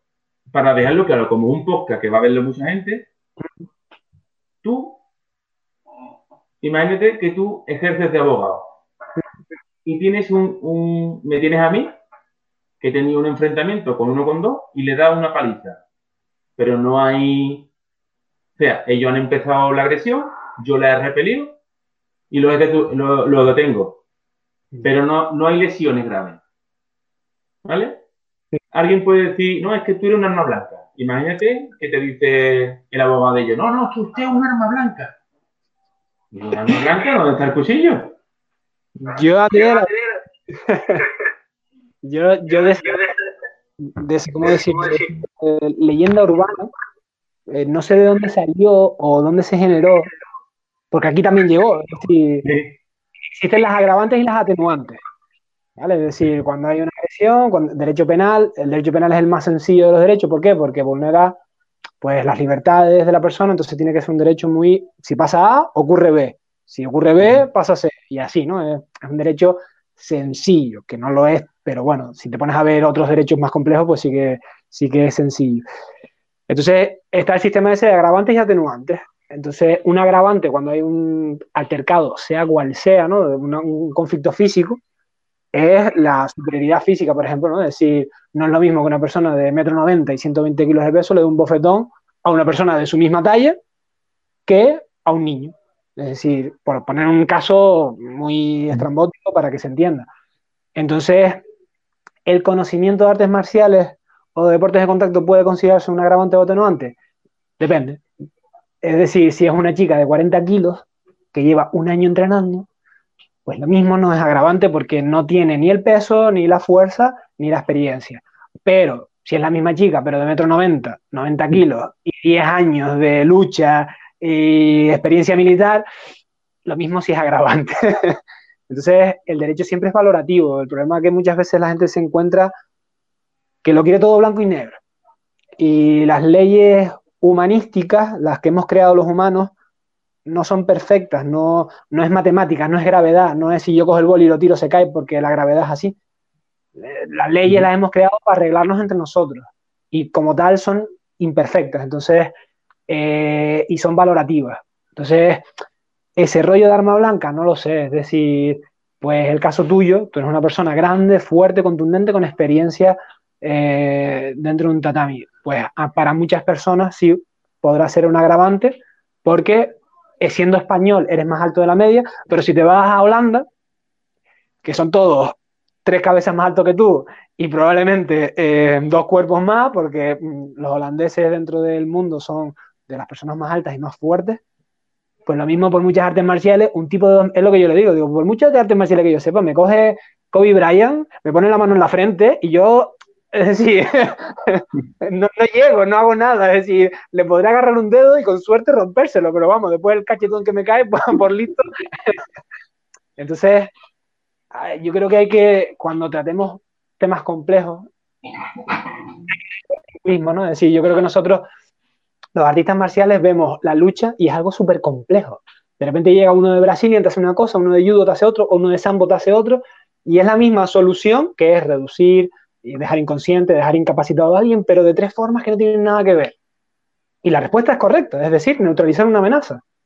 Entonces, con eso quiero decir que las ciencias humanísticas, lo que hemos creado nosotros, no hay un solo camino. Entonces la gente cuando llega al derecho, por ejemplo, es todo tiene que ser blanco y negro. No, señores, esto es una ciencia muy compleja y que la hemos creado, que nos la hemos inventado. Es decir, que la figura de un juez, la figura de un fiscal y la figura de un abogado es una invención, no existe en la naturaleza. Si el león mata a una gacela, no hay un tribunal. Es decir, esto lo hemos creado nosotros y es algo bueno, pero es algo imperfecto. No es algo de ciencias naturales o no es física, no es matemática. Y yo creo que esa es la concepción que mucha gente tiene que empezar a entender. Que una cosa es la física, tú no, por mucho que tú te guste, la gravedad no la puedes, no la puedes negar. Está ahí, una fórmula, y si quieres la estudias, pero vamos, te va a afectar. ¿La estudias o no? Las ciencias sociales, las ciencias humanísticas, pues no son perfectas. No sé si te he respondido más o menos, Andrés. Perfecto. Yo lo he entendido perfectamente. Pero sí, a, a ver, frustra un poco el tema, Andrés. Yo, yo, yo entiendo por dónde vas y, igual que qué artes marciales mejor, qué tal. Son temas que a veces uno lo piensa y dice, yo, pero es que parecemos niños del colegio que estamos viendo qué Pokémon es mejor. O sea, y es como, no sé, no puedes entender que todo tiene su valor y que es como decir, ¿qué pintor es el mejor del mundo? Nadie se plantea eso. Es decir, a ti te gustará Picasso y a mí me gustará Monet, yo qué sé. Yo, por ejemplo, esto lo he visto en, en más de un foro. ¿Qué artes marciales es mejor? Y yo digo, ya el arte marcial mejor es que tú te encuentres bien con ella. Es que a mí me gusta el tai chi, pues ya está, pues perfecto. Es que esa es la mejor del mundo. Si tú tienes tus amigos allí, si tú estás sano, si tú te gusta, ¿qué más da? Que ya está. A mí, por ejemplo, a mí me gusta lo que hago y ya está. Punto. No, Yo no voy a despreciar nada. O sea, todo es bueno. Sí, sí, sí, sí, sí. Y, lo respeto todo. O sea, yo no voy a decirte, ah, tú haces esto, pues yo te voy a... todo es bueno. Tú te enfrentas a Mike Tyson y como te dé una vez acabó el combate. No, incluso puedes ver algo de yoga y aunque no sea lo nuestro, decir, ese estiramiento a mí me viene bien. Y lo meto en mi clase porque ese estiramiento para nosotros, la lumbar, que la tenemos siempre hecho, hablando mal, perdón, una mierda. Pues tú dices, mira, y es yoga. ¿Pero y qué? Es brutal, me viene genial. A lo mejor no va a ser los ocho horas porque no es lo mío, no. Pero para coger cosas, sí. Es que esa es mi filosofía. Yo, o sea, a mí me gusta tener la mente abierta. Hombre, no te voy a hacer una yuken. Eso que no ayuquen, pues lo dejamos a otro, que se que muy bien. Sí, sí, oye. Es alucinante, perfecto. A mí me gustan las cosas efectivas, porque yo tengo unos alumnos que son unos alumnos que ellos vienen a, no perder tiempo, y lo que no me gusta es que lo que no me gusta que me hagan a mí, no me gusta que se lo hagan a nadie. Entonces, a mí no me gusta que mis alumnos vengan a perder tiempo. Yo planteo las clases, yo tengo mi parte física, porque yo estoy de la opinión que si tú físicamente no estás bien, mm, estás en desventaja, porque otra de las cosas de los debates eternos que hay es qué puede más, la técnica o la fuerza. Es que esto depende. Tú sabes la historia del orangután. sí, Los dos hermanos gemelos que son una máquina, no sé qué, pero llega el orangután y se carga los dos. Claro, es que un orangután, lo mejor que hay que hacer contra un orangután es salir corriendo. Y encerrarte en algún lado. a ver, tú, por muy fuerte que seamos, no, por ejemplo, luchamos contra la roca. Ya, es que te metes una mano abierta y te va. Mejor lo invita a comer y a lo mejor no te pega. Ya, que esté listo, ¿no? Es que yo tengo una alumna, la tenía, porque ahora le gusta otro tipo de cosas, con 52 kilos, ¿vale? Y le digo yo, tú me puedes proyectar. Tú pesas mucho, lo típico.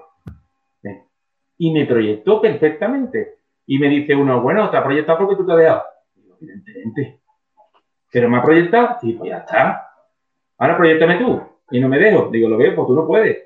Hombre, si yo no quiero, no me proyecta. Es que son, yo peso el doble que ella. Y le digo, y tú pesas 80 kilos y no me has tirado. O sea, lo que me refiero es que depende. Hay gente muy buena técnicamente pero que físicamente son 30 segundos de combate. Y me dicen, uno me dijo, no, es que en 10 segundos te mato. Digo, ¿para qué? Si me mata ya no podemos pelear otra vez, ¿no? O sea, que, ya te digo, yo cojo el físico, los estiramientos, los drills, ¿conoces los drills? Sí. Pues yo he hecho drill de un montón de proyecciones, lo que se llama judo... Uchikomi. Uchikomi, pero adaptado al sambo, a lo que me interesa. Entonces, papá, papá, el alumno, tengo cinco entradas, que es la misma proyección, utilizando la cadera, pero con diferentes posiciones de mano. Y el alumno ya va memorizando. Y ya lo único que le hace falta es hacer la palanca correcta y tirando. Las entradas de las piernas, yo le pongo un nombre, por ejemplo, en pase de guerrero, es muy típico, pero hay uno que le puse pedida de mano. Y los niños se le queda la pedida de mano y lo hacen.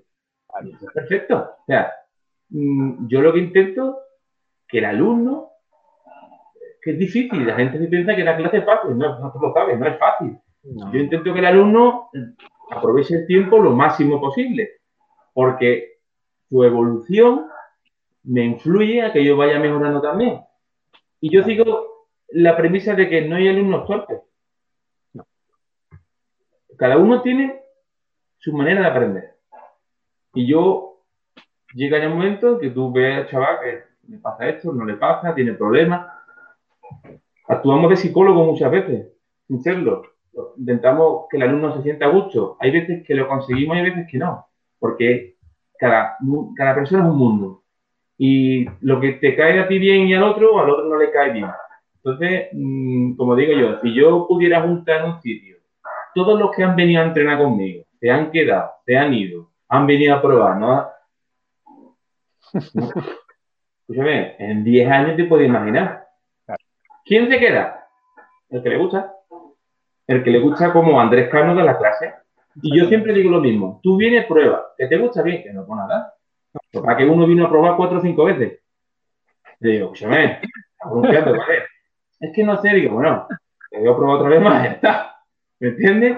Aquí, aquí hay mucha picaresca. O un año viene a probar un día, al año siguiente viene a probar otro día. ¿Que te estás quedando conmigo? ¿Qué? ¿En serio? Me ocurrió, ¿eh?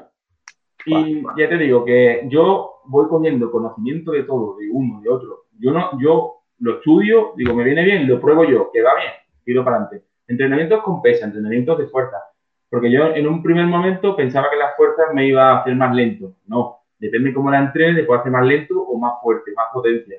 Mi amigo Carlos, el que te comenté de karate, fue el que me ayudó para el campeonato de, de Lisboa, el europeo. Iba a tope. Claro. Una anécdota a que me acuerdo de acordar. Iba. Allí te pesan con el kimono coche. Con el G. El G pesa 2 kilos. Entonces yo voy a comer porque peleaba a las 3 y unos 10. Me voy a la una a comer. Iba con un alumno mío, con Juanjo. Y se hartaba de reír. Porque me iba con el kimono puesto, ¿vale? Amarrado para que no se manchara. Me comía arroz, me pesaba. Me comía arroz, me pesaba. Así me iba. Porque o pesas menos de 100.5 o te dicen, vete para tu casa, con todo pagado y todo, no te dan opción. Digo, yo no me puedo arriesgar. Esto me ha costado muy caro, porque vale caro. Venga, vamos. Te lo prometo. El pollo lo tuve que dejar. Me comí el arroz y cuatro más. Bueno, pues peleé y me ganó. Un inglés, el tío un crack te empecina en un problema y tú sigues por ahí, por ahí, por ahí, que por ahí no es. Le pude, me hizo una llave de brazo, te la quité, me hizo una llave de brazo, te la quité, otra vez me la hizo y ya, y tuve que palmear. Es que o mí me parte el codo, que ya me ocurrió con un ruso, porque yo eh, fui a pelear al, al europeo de policía y bomberos. Ahí me fue bien, de cuatro medallas me traje tres de oro, no fue mal, pero la que perdí fue dolorosa porque el ruso me hizo una llave del brazo, fue el brazo izquierdo y esto me lo partió. Además, noté cómo hacía, sí, tipo esto, este, ya no me acuerdo. Esto ya se me pasó el dolor, no me acuerdo si era esto Yo solo, ¿cómo dolía? Pero es que al día siguiente tenía que trabajar. Así que, vendaje, iba a trabajar. Sí, sí, esa es la vida del deportista amateur, es esa, y, en esa se ha visto mucha gente y al final está claro, la pasión gana todo. Totalmente. Eh, Andrés, ahora que, has nombrado un poquito el, trabajo, hemos hablado de, que eres Policía Nacional. Y bueno, me parecía pertinente preguntar, nos vamos a poner serios un segundo, ¿no? Porque creo que policía es uno de los trabajos, es un trabajo muy importante en la sociedad y es un trabajo complejo, ¿no? Es decir, y los eventos recientes, que no voy a nombrar, pero si la gente tiene un poquito de dos dedos de frente, sabrá a lo que me refiero en este 2020, han puesto un poco en, la mesa la importancia de que eh, personas, cuerpos de fuerza de seguridad del Estado, independientemente del cuerpo que sea, si está en la calle, eh, la importancia que tiene el, grappling, porque yo no voy a ser el que diga que no se puede reducir a alguien a golpes, porque se puede, pero quizás a la hora de salud pública, por así entendernos, es más sano para todos que se aprenda a reducir una persona, que se aprenda a manipular un cuerpo de tal forma que lo puedas controlar y llevar a un recinto como una cárcel, una comisaría, etcétera, para que sea juzgado, ¿no? Entonces vemos cómo pues, eh, ha ocurrido en este 2020 pues determinadas cosas que si se sabe luchar pues no hubieran ocurrido, ¿no? Entonces, pues yo que tengo una opinión, evidentemente como, como ciudadano y como, como contribuidor, pero me gustaría un poco eh, que nos hablaras tú de, tu experiencia porque creo que es muy interesante. Eh, yo, hay una, una broma que tengo entre mi, pareja y yo, ¿no? Que es que nadie valora el trabajo de nadie. Entonces, a mí me, gustaría escuchar eh, la visión de un policía de primera mano porque yo creo que ayuda a empatizar, no solo contigo como persona, Andrés, sino con tu colectivo y entender que es un trabajo, yo lo sé, es decir, yo sé que es un trabajo complejo, pero hay mucha gente que intenta simplificar todo y quitar valor a todo el mundo, ¿no?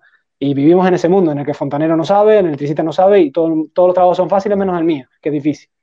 Entonces, cuanto más conoces a más gente y cuanto más pones nombre y cara a las personas, eh, yo creo que es más fácil empatizar. Y yo creo que eh, la verdad que tú eres una persona muy cercana, Andrés. Mm, vamos, me he reído un montón en este podcast y yo creo que los espectadores también se habrán reído mucho contigo y te habrán ido cogiendo cariño. Y ahora es el tema de aprovecharnos de ese cariño que hemos generado, Andrés, para, para una pequeña reivindicación, aunque sea de, oye, esto es difícil, esto no es fácil, esto eh, por fortuna en, España se respeta bastante a la policía si comparamos con otros países, pero bueno, un poco de eso, Andrés, que hablemos de artes marciales y de policía y la relación que hay entre ellos. Perfecto, mira, partimos de la base de que un policía en España tiene la defensa reglamentaria, tiene los grilletes o esposas, que le ponemos grilletes, y la pistola. Ya no tiene nada más. Hace poco pusieron los sprays de pimienta. En algunos cuerpos tienen extensibles y en otros cuerpos tiene la defensa tonfa y policías locales. Perdona que te interrumpa, Andrés. Eh, la defensa cuando se refiere es lo que llamamos la gente que no somos del cuerpo, la porra, para que nos entendan. Tenemos la tonfa, es un, arma de cobudo.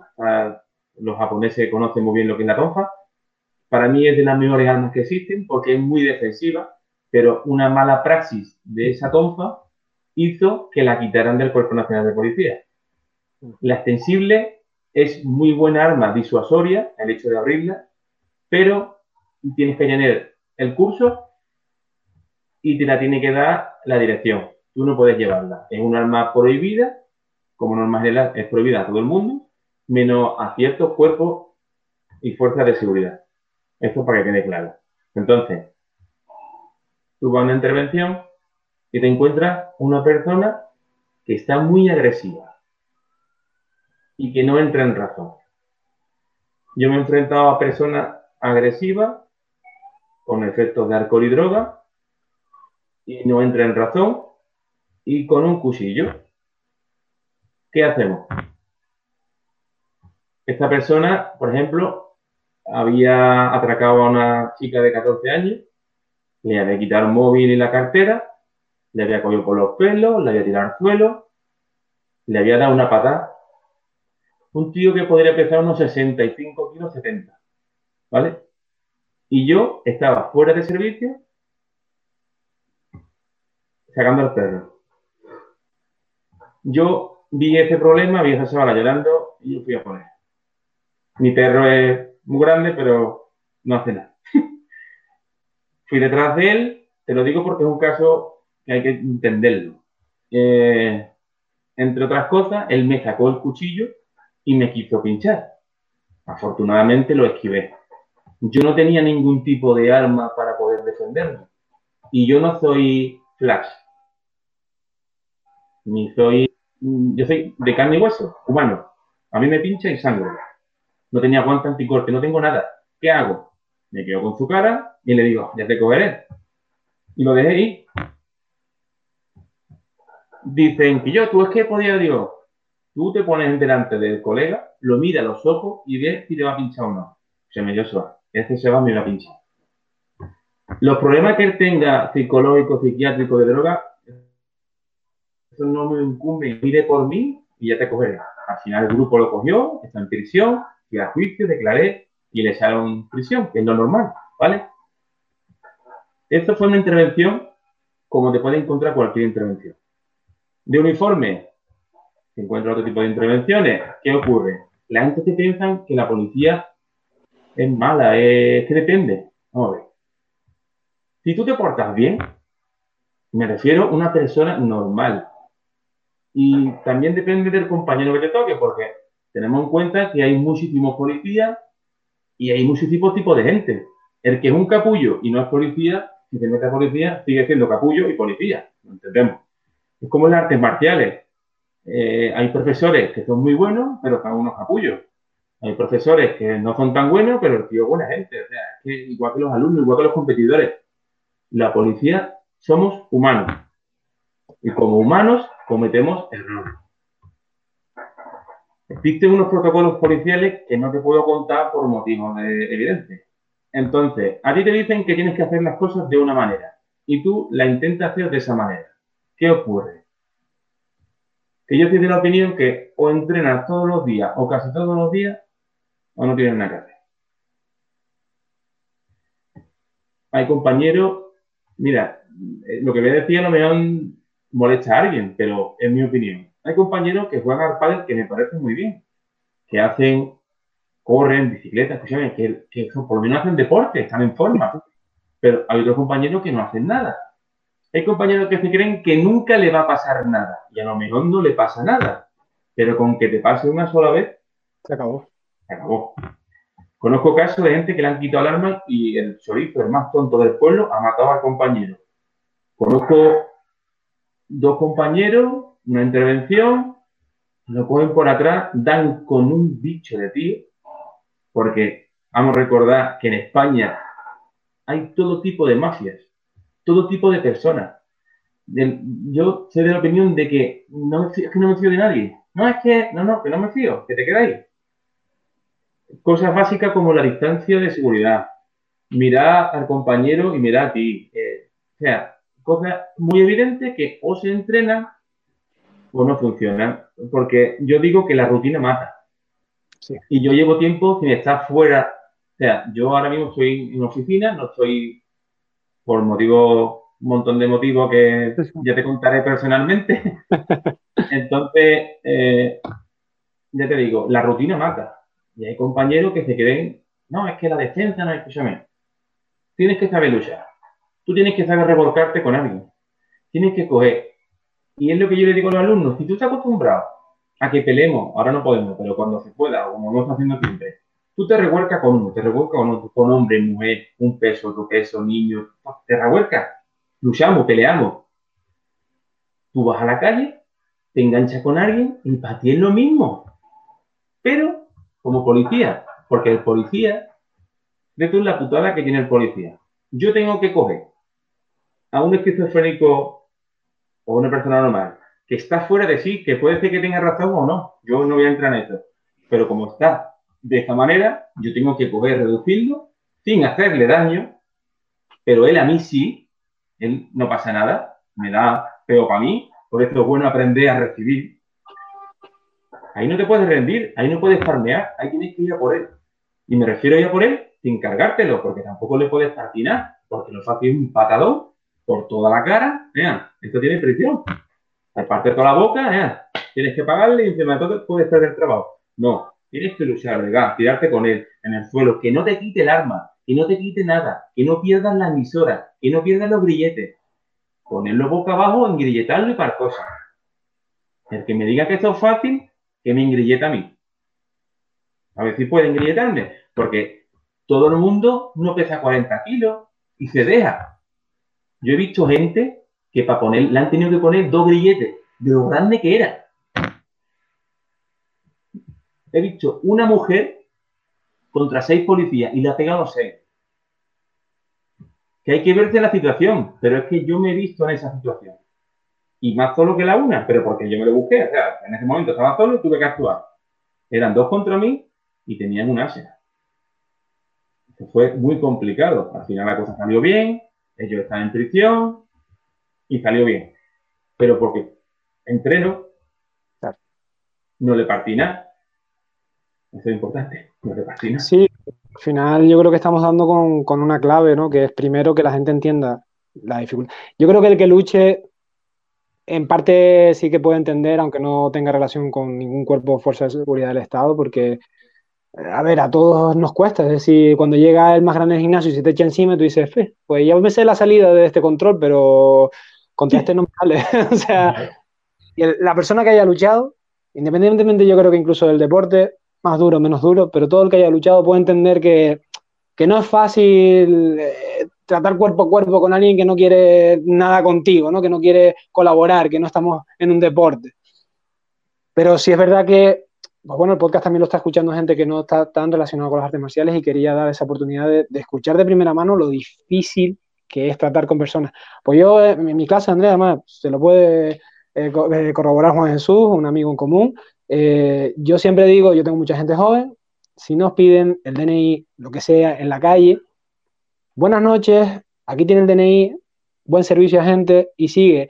Y ya, si el policía llega, porque tú no sabes cómo llega ese policía, tú a lo mejor estabas de fiesta y tú te lo estás pasando bien. Yo, por ejemplo, yo no bebo alcohol, pero yo tampoco exijo que, que todo el mundo no beba. Pero si tú te llega un policía con malas formas, planteate si a lo mejor hace 10 minutos ese policía no lo han escupido, no le han metido una patada, no le han insultado, porque es que a lo mejor viene de, de ese otro loco playa, que no eres tú, pero que se la ha liado parda, y por eso te viene agresivo, pero si tú enseguida das las buenas noches, lo tratas de usted, le das el DNI, el policía va en, un segundo va a ser, mira, este chico no, es el, perfil que yo estoy buscando, este no, tal, y fuera. Entonces, entender que es un trabajo muy, y que, lo que tú dices, Andrés, que sois humanos, que, que, todo nos afecta, que el dolor es igual, que, todos tenemos nuestro orgullo, es que es normal, es que es un trabajo muy la pena, la pena, vamos a ver, que yo un hurto de un hombre que tiene que comer y roba algo, yo, y este de compañero que le han pagado la compra a ese hombre o esta mujer. Sí, eso, eso, Andrés, yo conozco más de un caso que ha sido así también, y, eso por desgracia no, no sale o no se, no se conoce tanto, pero es común, es algo común. Y por ejemplo, para alguien y te dice, tú no sabes quién soy yo, a mí me da igual, y tú tampoco sabes quién soy yo. O sea, yo respeto a todo el mundo y le, y le intento hablar bien a todo el mundo. Mira, eh, Joshua, lo del tema este de lo que ocurrió en Estados Unidos, esta es la montada policial. La montada policial, ahora antes se hacía al cuello, ahora se hace a la cintura escapular, pero es que hay que entrenarlo. Y esto es el tiempo justo de engrilletarlo y ponerlo boca arriba, ya está. No te va a pegar tres horas con el hombre ahí. ¿Que lo hicieron mal? Claro que sí. está claro. Intervenciones malas hay un montón, pero ¿por qué? Porque somos humanos y fallamos. Pero que eso no es culpa ni de uno del otro, sino que, todo el mundo puede fallar. Es como las derrotas. Yo tengo un montón de derrotas. ¿Y qué? Aprendo de eso y tiro para adelante. Pero es que en la calle no es igual. En la calle si te equivocas puedes acabar muerto en prisión o pagando un dineral. Que también tengo compañeros que le ha pasado esto, que tenido que pagar mucho dinero porque la intervención ha salido mal porque le ha dado a quien no debía o porque resulta que el niño era el hijo de tal, de cual, y toma, toma castaña. Y otra cosa, que la policía no es perfecta. Pero ni los policías, ni la policía, ni la ley, los humanos somos imperfectos, es lo que estuvimos hablando, es lo que tú has dicho antes. Es que el código penal es imperfecto, pues claro, porque somos, está hecho por humanos, pero prevalece la vida Claro, pero ¿cuál? ¿La de uno o la del otro? Mm, ¿Quién soy yo para decidirla? Yo miraré por mi integridad física, porque cuando yo voy a una intervención, es que es mi trabajo. El otro, no, es que está, por ejemplo aquí, Un policía sale detrás de otro, sale en una persecución a pie. Y todo el mundo, no le pegue, no le pegue. Y le dice el compañero, es que le acaba de partir la cadera a una mujer mayor de un tirón. Ah, pues entonces mátalo. ¿Ves? Cambia la película. ¿Tú qué sabes que ha hecho ese tío? Hombre, la policía no va a correr detrás de alguien gratis. Es que por eso no me pagan. No. Yo no, o sea, yo no le pegué, pero ¿tú te crees que a mí me gusta pegarle a nadie? Pero si empezamos a respetarnos, porque el problema es la falta de respeto, pero en todos los ámbitos. Sí, sí. Teniendo la televisión que tenemos, que da pena. Yo no voy a hablar de política. No, no, no Pero no hay respeto por nada. No. Yo conozco familias que tienen problemas con sus hijos porque no los respetan. Yo, a mí, mi padre y mi madre me enseñaron respeto. Y empatía, Andrés. Ponerse. Ponerse. Por eso, me, por eso quería hablar. ¿no? Llevaba también tiempo buscando eh, a, alguna persona, ¿no? De, policía, guardia civil, etcétera. Por ese mismo problema, porque al final es fácil demonizar. De lo, de lo fácil es trabajar en blanco y negro y todos son malos o todos son buenos. Y, lo rápido que te dicen que eres un racista. Racista y fascista. ¿tú qué sabes? Que son, eh, es evidente que, que, el caso del que hemos nombrado, pues es evidente que es una negligencia y ya está. Y como hay en todas partes del mundo, y y no está mal, es decir, que, haya habido revuelo no está mal, eh, pero, lo, que no, podemos es, lo que no podemos es generalizar y sobre todo lo que tenemos que es que, eh, primero de todo, eh, criticar cuando ocurra, ¿no? Porque veíamos que era un, civil que, oye, estaba colaborando, que es, evidente que todo está mal, es evidente que todo está mal. Reconocer los errores no es malo. Exacto, es evidente que es un error gravísimo, es evidente que estaba eh, la persona voluntariamente diciendo, no, no, en grilleta me méteme dentro del coche, me lo que te dé la gana, pero déjame en paz, ¿no?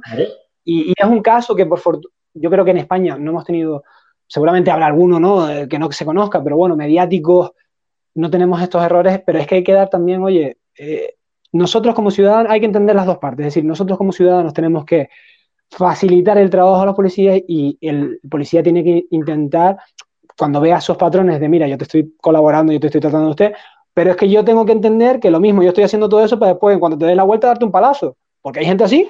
Bueno, muy psicópata. No voy a subestimar a nadie nunca. Claro, es que hay gente muy psicópata que te hace todo el paripé, toda la careta, para que cuando te des la vuelta, mm, apuñalarte o meterte un palo, que eso también ocurre. Entonces, nosotros como ciudadanos, dar, no ocultar nada, porque normalmente yo siempre lo digo, ¿no? Decir, chicos, si les ponen, no se pongan nerviosos porque no hay nada que ocultar. Lo que pasa es que es normal, te ponen como examen y yo, por ejemplo, cuando me examinan me pongo como los nervios, es decir, sea de coche, universidad, me da igual, a mí me ponen un examen delante y me cago. Y el tema es que cuando tú haces un control de alcoholemia o te piden, parece que te están examinando, ¿verdad? Es decir, es como, como que viene un profesor a, ay, hostia, yo, es normal estar nervioso, pero intenta estar tranquilo.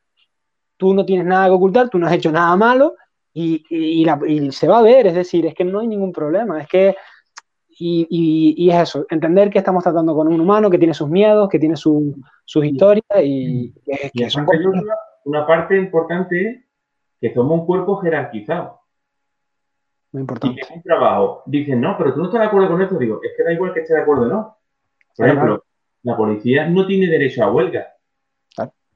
No es que lo cobráis bien. Digo, mira, pues perfecto, a tu policía, que es fácil. Y podríamos entrar a valorar que también parte de la culpa de lo que ocurrió en Estados Unidos fue del comisario o el representante equivalente allí, porque los cuerpos sabemos que son un poco distintos, que no les dio el entrenamiento necesario, porque esa persona, a quien no se le ocurre el que haya luchado una presión arterial, aunque sea parcial, durante nueve minutos, es decir, a todo, eh, el que le han estrangulado, que el que ha hecho grappling, me da igual el estilo. Duerme. ¿Entiendes? Es decir, todos sabemos peligroso. Todos sabemos que es peligroso y en cuanto la persona cae como un saco papas o en plan epiléptico, tú sueltas, porque es peligroso. Entonces, ese tío, aparte de incompetente, no tenía ni idea, es decir, porque eh, a menos cuando tú has luchado y, dejas a alguien inconsciente, hace, hostia, suelta, enseguida. Es que es el gesto humano de, ay Dios, ¿sabes? Seguir. Ahí, por ejemplo, hay un, chaval, un youtuber, que ha puesto comparando la policía española con la policía americana. Es que no tenemos nada que ver. Nada que ver, nada, que ver. Que hay policías más preparados, no te lo discuto, pero la policía española y la Guardia Civil están considerados como uno de los mejores cuerpos en el mundo. De hecho, mira, Andrés. Sí, sí, sí, que tenemos, ¿eh? Sí, sí, sí. Yo, de hecho, ahora es un, canal que yo sigo que es de noticias, de historia, de política, y, pero no, o sea, como rollo histórico que trata las cosas muy a, fondo, voy a poner el vídeo en el que se habla sobre la policía española y cómo realmente es una de las más formadas de Europa, que viene gente de, otros cuerpos de policía aquí a aprender determinadas cosas. Entonces, que, oye, que, no somos perfectos, sin duda, y que hay que meter más presupuesto, sin duda, como a los médicos, como a todos, es que el problema es ese. Es que, hay que, darle, es que hay que darle valor a todas las profesiones, que todos somos importantes. Que todo, es importante, Joshua, pero tú fíjate que todo está relacionado. Eh, por ejemplo, los médicos, si no curan, la gente muere. Ah. Pero si el policía no va cuando atacan a un médico, ¿qué ocurre? Exactamente, es que está todo conectado y el policía lo hiere y el médico no lo cura, ¿me entiendes? Estamos todos relacionados. Lo que sigo diciendo lo mismo es que no hay ni empatía ni, ni respeto. Eh, hace poco vi un vídeo que estaba, había un montón de inmigrantes con COVID por ahí, dando por culo, como digo yo. Los compañeros se sobrepasaron, no pudieron con ellos. Y la gente tirándole a la policía. Pero vamos, si está mirando por ti, no hay respeto. O sea, yo siempre digo lo mismo. Si te comportas como un animal, te voy a tratar como un animal. Si tú me dices, mira, que yo no estoy de acuerdo con esto, y te digo, es verdad, tienes razón, vamos a solucionarlo.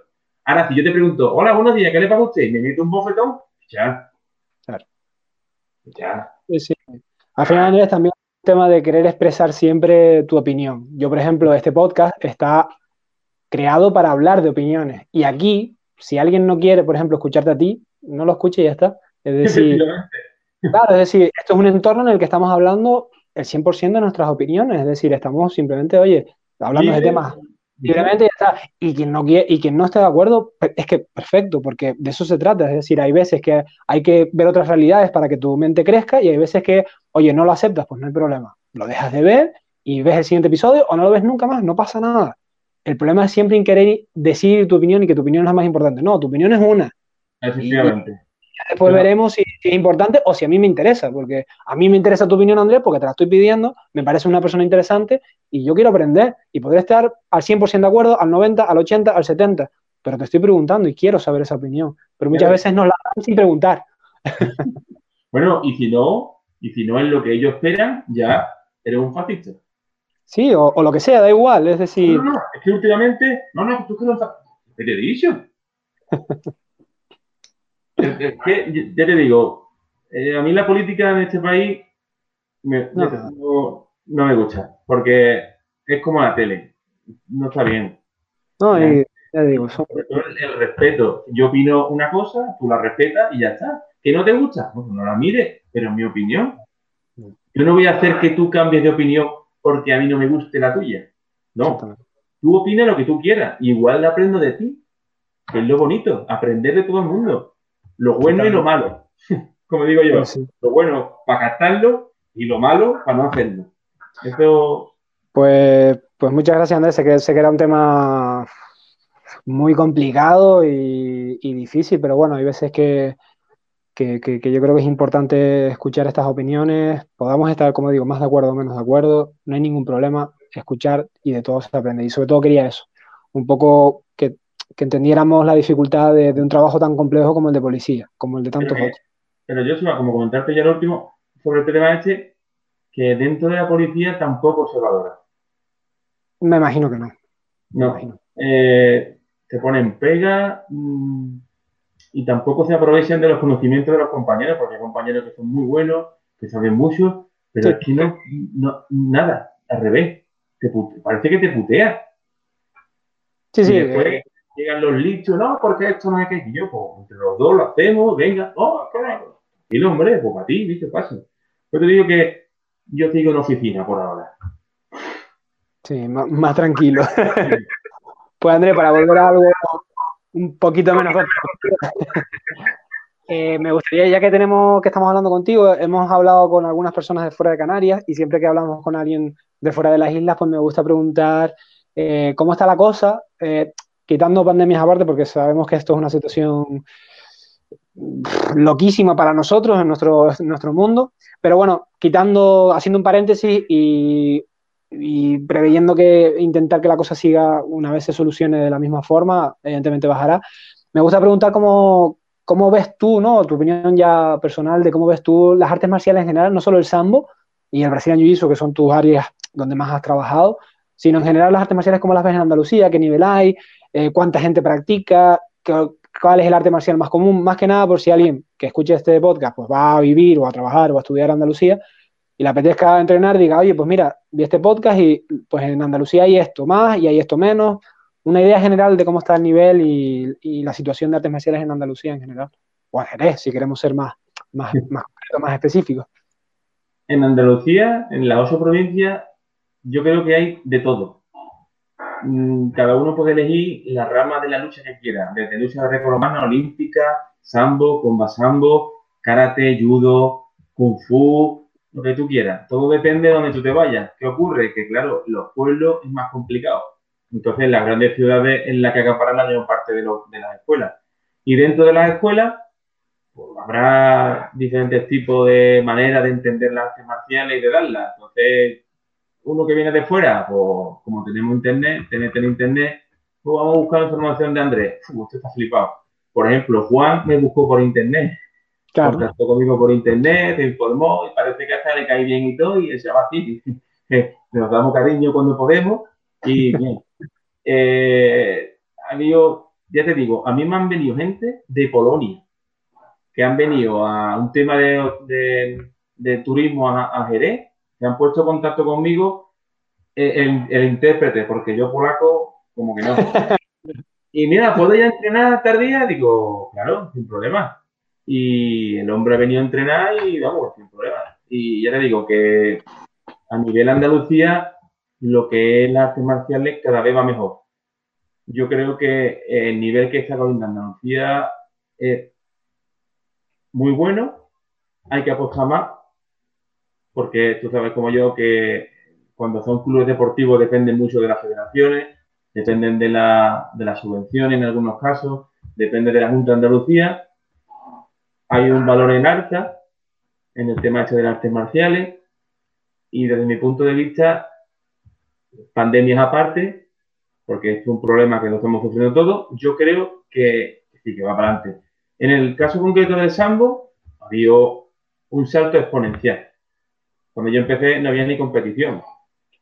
Había una competición. Aquí hicimos el primer campeonato de comba sambo se hizo en Andalucía. El año siguiente lo hizo a nivel de España. El año pasado en sambo y en comba sambo hubo un montón de gente. Afortunadamente el sambo cada vez va adquiriendo mayor repercusión en todo lo que es la zona de Andalucía, porque sambo creo que ya hay en todas las provincias, desde Almería, Huelva, Cádiz, Sevilla, Jaén, Málaga, Córdoba, en todas partes y cada vez hay más escuelas, se va animando. Nosotros dependemos de la Federación Andaluza de Lucha, porque el sambo no tiene federación propia. Entonces, en cierto modo, dentro de lo, de lo que hay, yo lo veo positivo. Y el trabajo que están haciendo los compañeros de la federación y los compañeros y el presidente es bueno. ¿Se puede hacer mejor? Bueno, puede ser, pero por lo menos estamos ahí. Que se han hecho las cosas mal, pues también puede ser, pero va para adelante. se puede mejorar? También. Eh, como curiosidad, en el 2017 tuve la suerte de pertenecer a la selección española como entrenador internacional, que fue el primer, la primera vez que hay un entrenador internacional de comba sambo y fui acompañando a Manu Mariscal en Sochi en el 2017. fue una experiencia inolvidable, la verdad. No nos fue muy bien, pero nos llevamos la experiencia, es lo que digo yo. Entonces, yo te digo que cada vez va más, más y más. Entonces, yo lo veo, lo veo, lo veo positivo. Pues me alegro un montón, Andrés. Yo más o menos creo que, es el panorama en general nacional, ¿no? Es decir, en toda España yo creo que las artes marciales han ido creciendo, como tú dices, exponencialmente.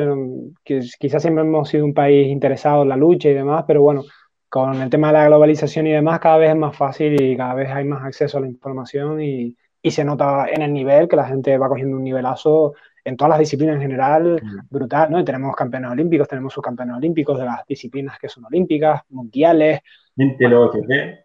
Exactamente, ahora mismo es Pino en la UFC y este, este chico ahora que, ay, se me fue el nombre, que, que malo soy con los nombres. Romero, ¿no? Eh, no, eh, ay, bueno. Yo UFC no la sigo mucho, la verdad. Sí, está Espino, que es de aquí, de, de, Las Palmas de Gran Canaria. De, de Exacto, y después teníamos a un chico que compitió hace dos semanas, es que se me ha ido el nombre, mi madre, qué malo es. Pero bueno, la gente seguro que, que, controle más de UFC que yo eh, me lo estará poniendo en los comentarios.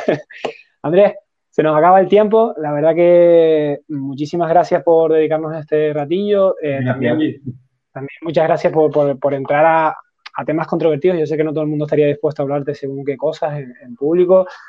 Pero bueno, yo creía que era importante, creo que, que da valor eh, y ya digo, has hablado de cosas muy importantes hasta de tu vida privada, ¿no? De enfermedades y demás, y ya digo, te doy las gracias terriblemente por eso. Y también me gustaría ahora, Andrés, al final, pues bueno, eh, siempre la persona con la que invito, me gusta que si alguien que te esté escuchando, que no te conocía, que viva en Jerez o que vaya a estudiar a Jerez o que vaya a trabajar a Jerez o lo que sea, eh, que te quiera contactar contigo, que ir al gimnasio, pues me gustaría que nos dijeras dónde, das clases y después yo aquí abajo en la descripción del canal pues pondré los enlaces a tu Facebook, Twitter, lo que tengas, eh, para que las personas te puedan encontrar un poquito más fácil. Bien, eh, nosotros somos Club Deportivo Codocán Sambo 2000. Estamos en la calle Mezquita número 20, en Jerez de la Frontera. Con que ponga Andrés Sambo Andrés Cano, o Club Kodokan Sambo 2000, aparecemos del tirón. Vale. Si ponéis a Andrés Cano, hasta sale alguna pelea mía y todo. de todas formas, como siempre, yo pondré los enlaces debajo, o sea, pueden clicar debajo y seguro que, lo tienen allí.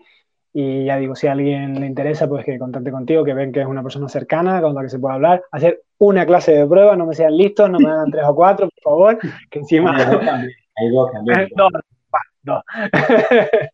pues Andrés, nos despedimos, muchas gracias por todo y a ver si nos podemos conocer en breve, que este año yo iba a ir para allá, pero bueno. Cuando tú quieras. Muchas gracias por todo, Andrés. Chao. Gracias a ti. Hasta luego.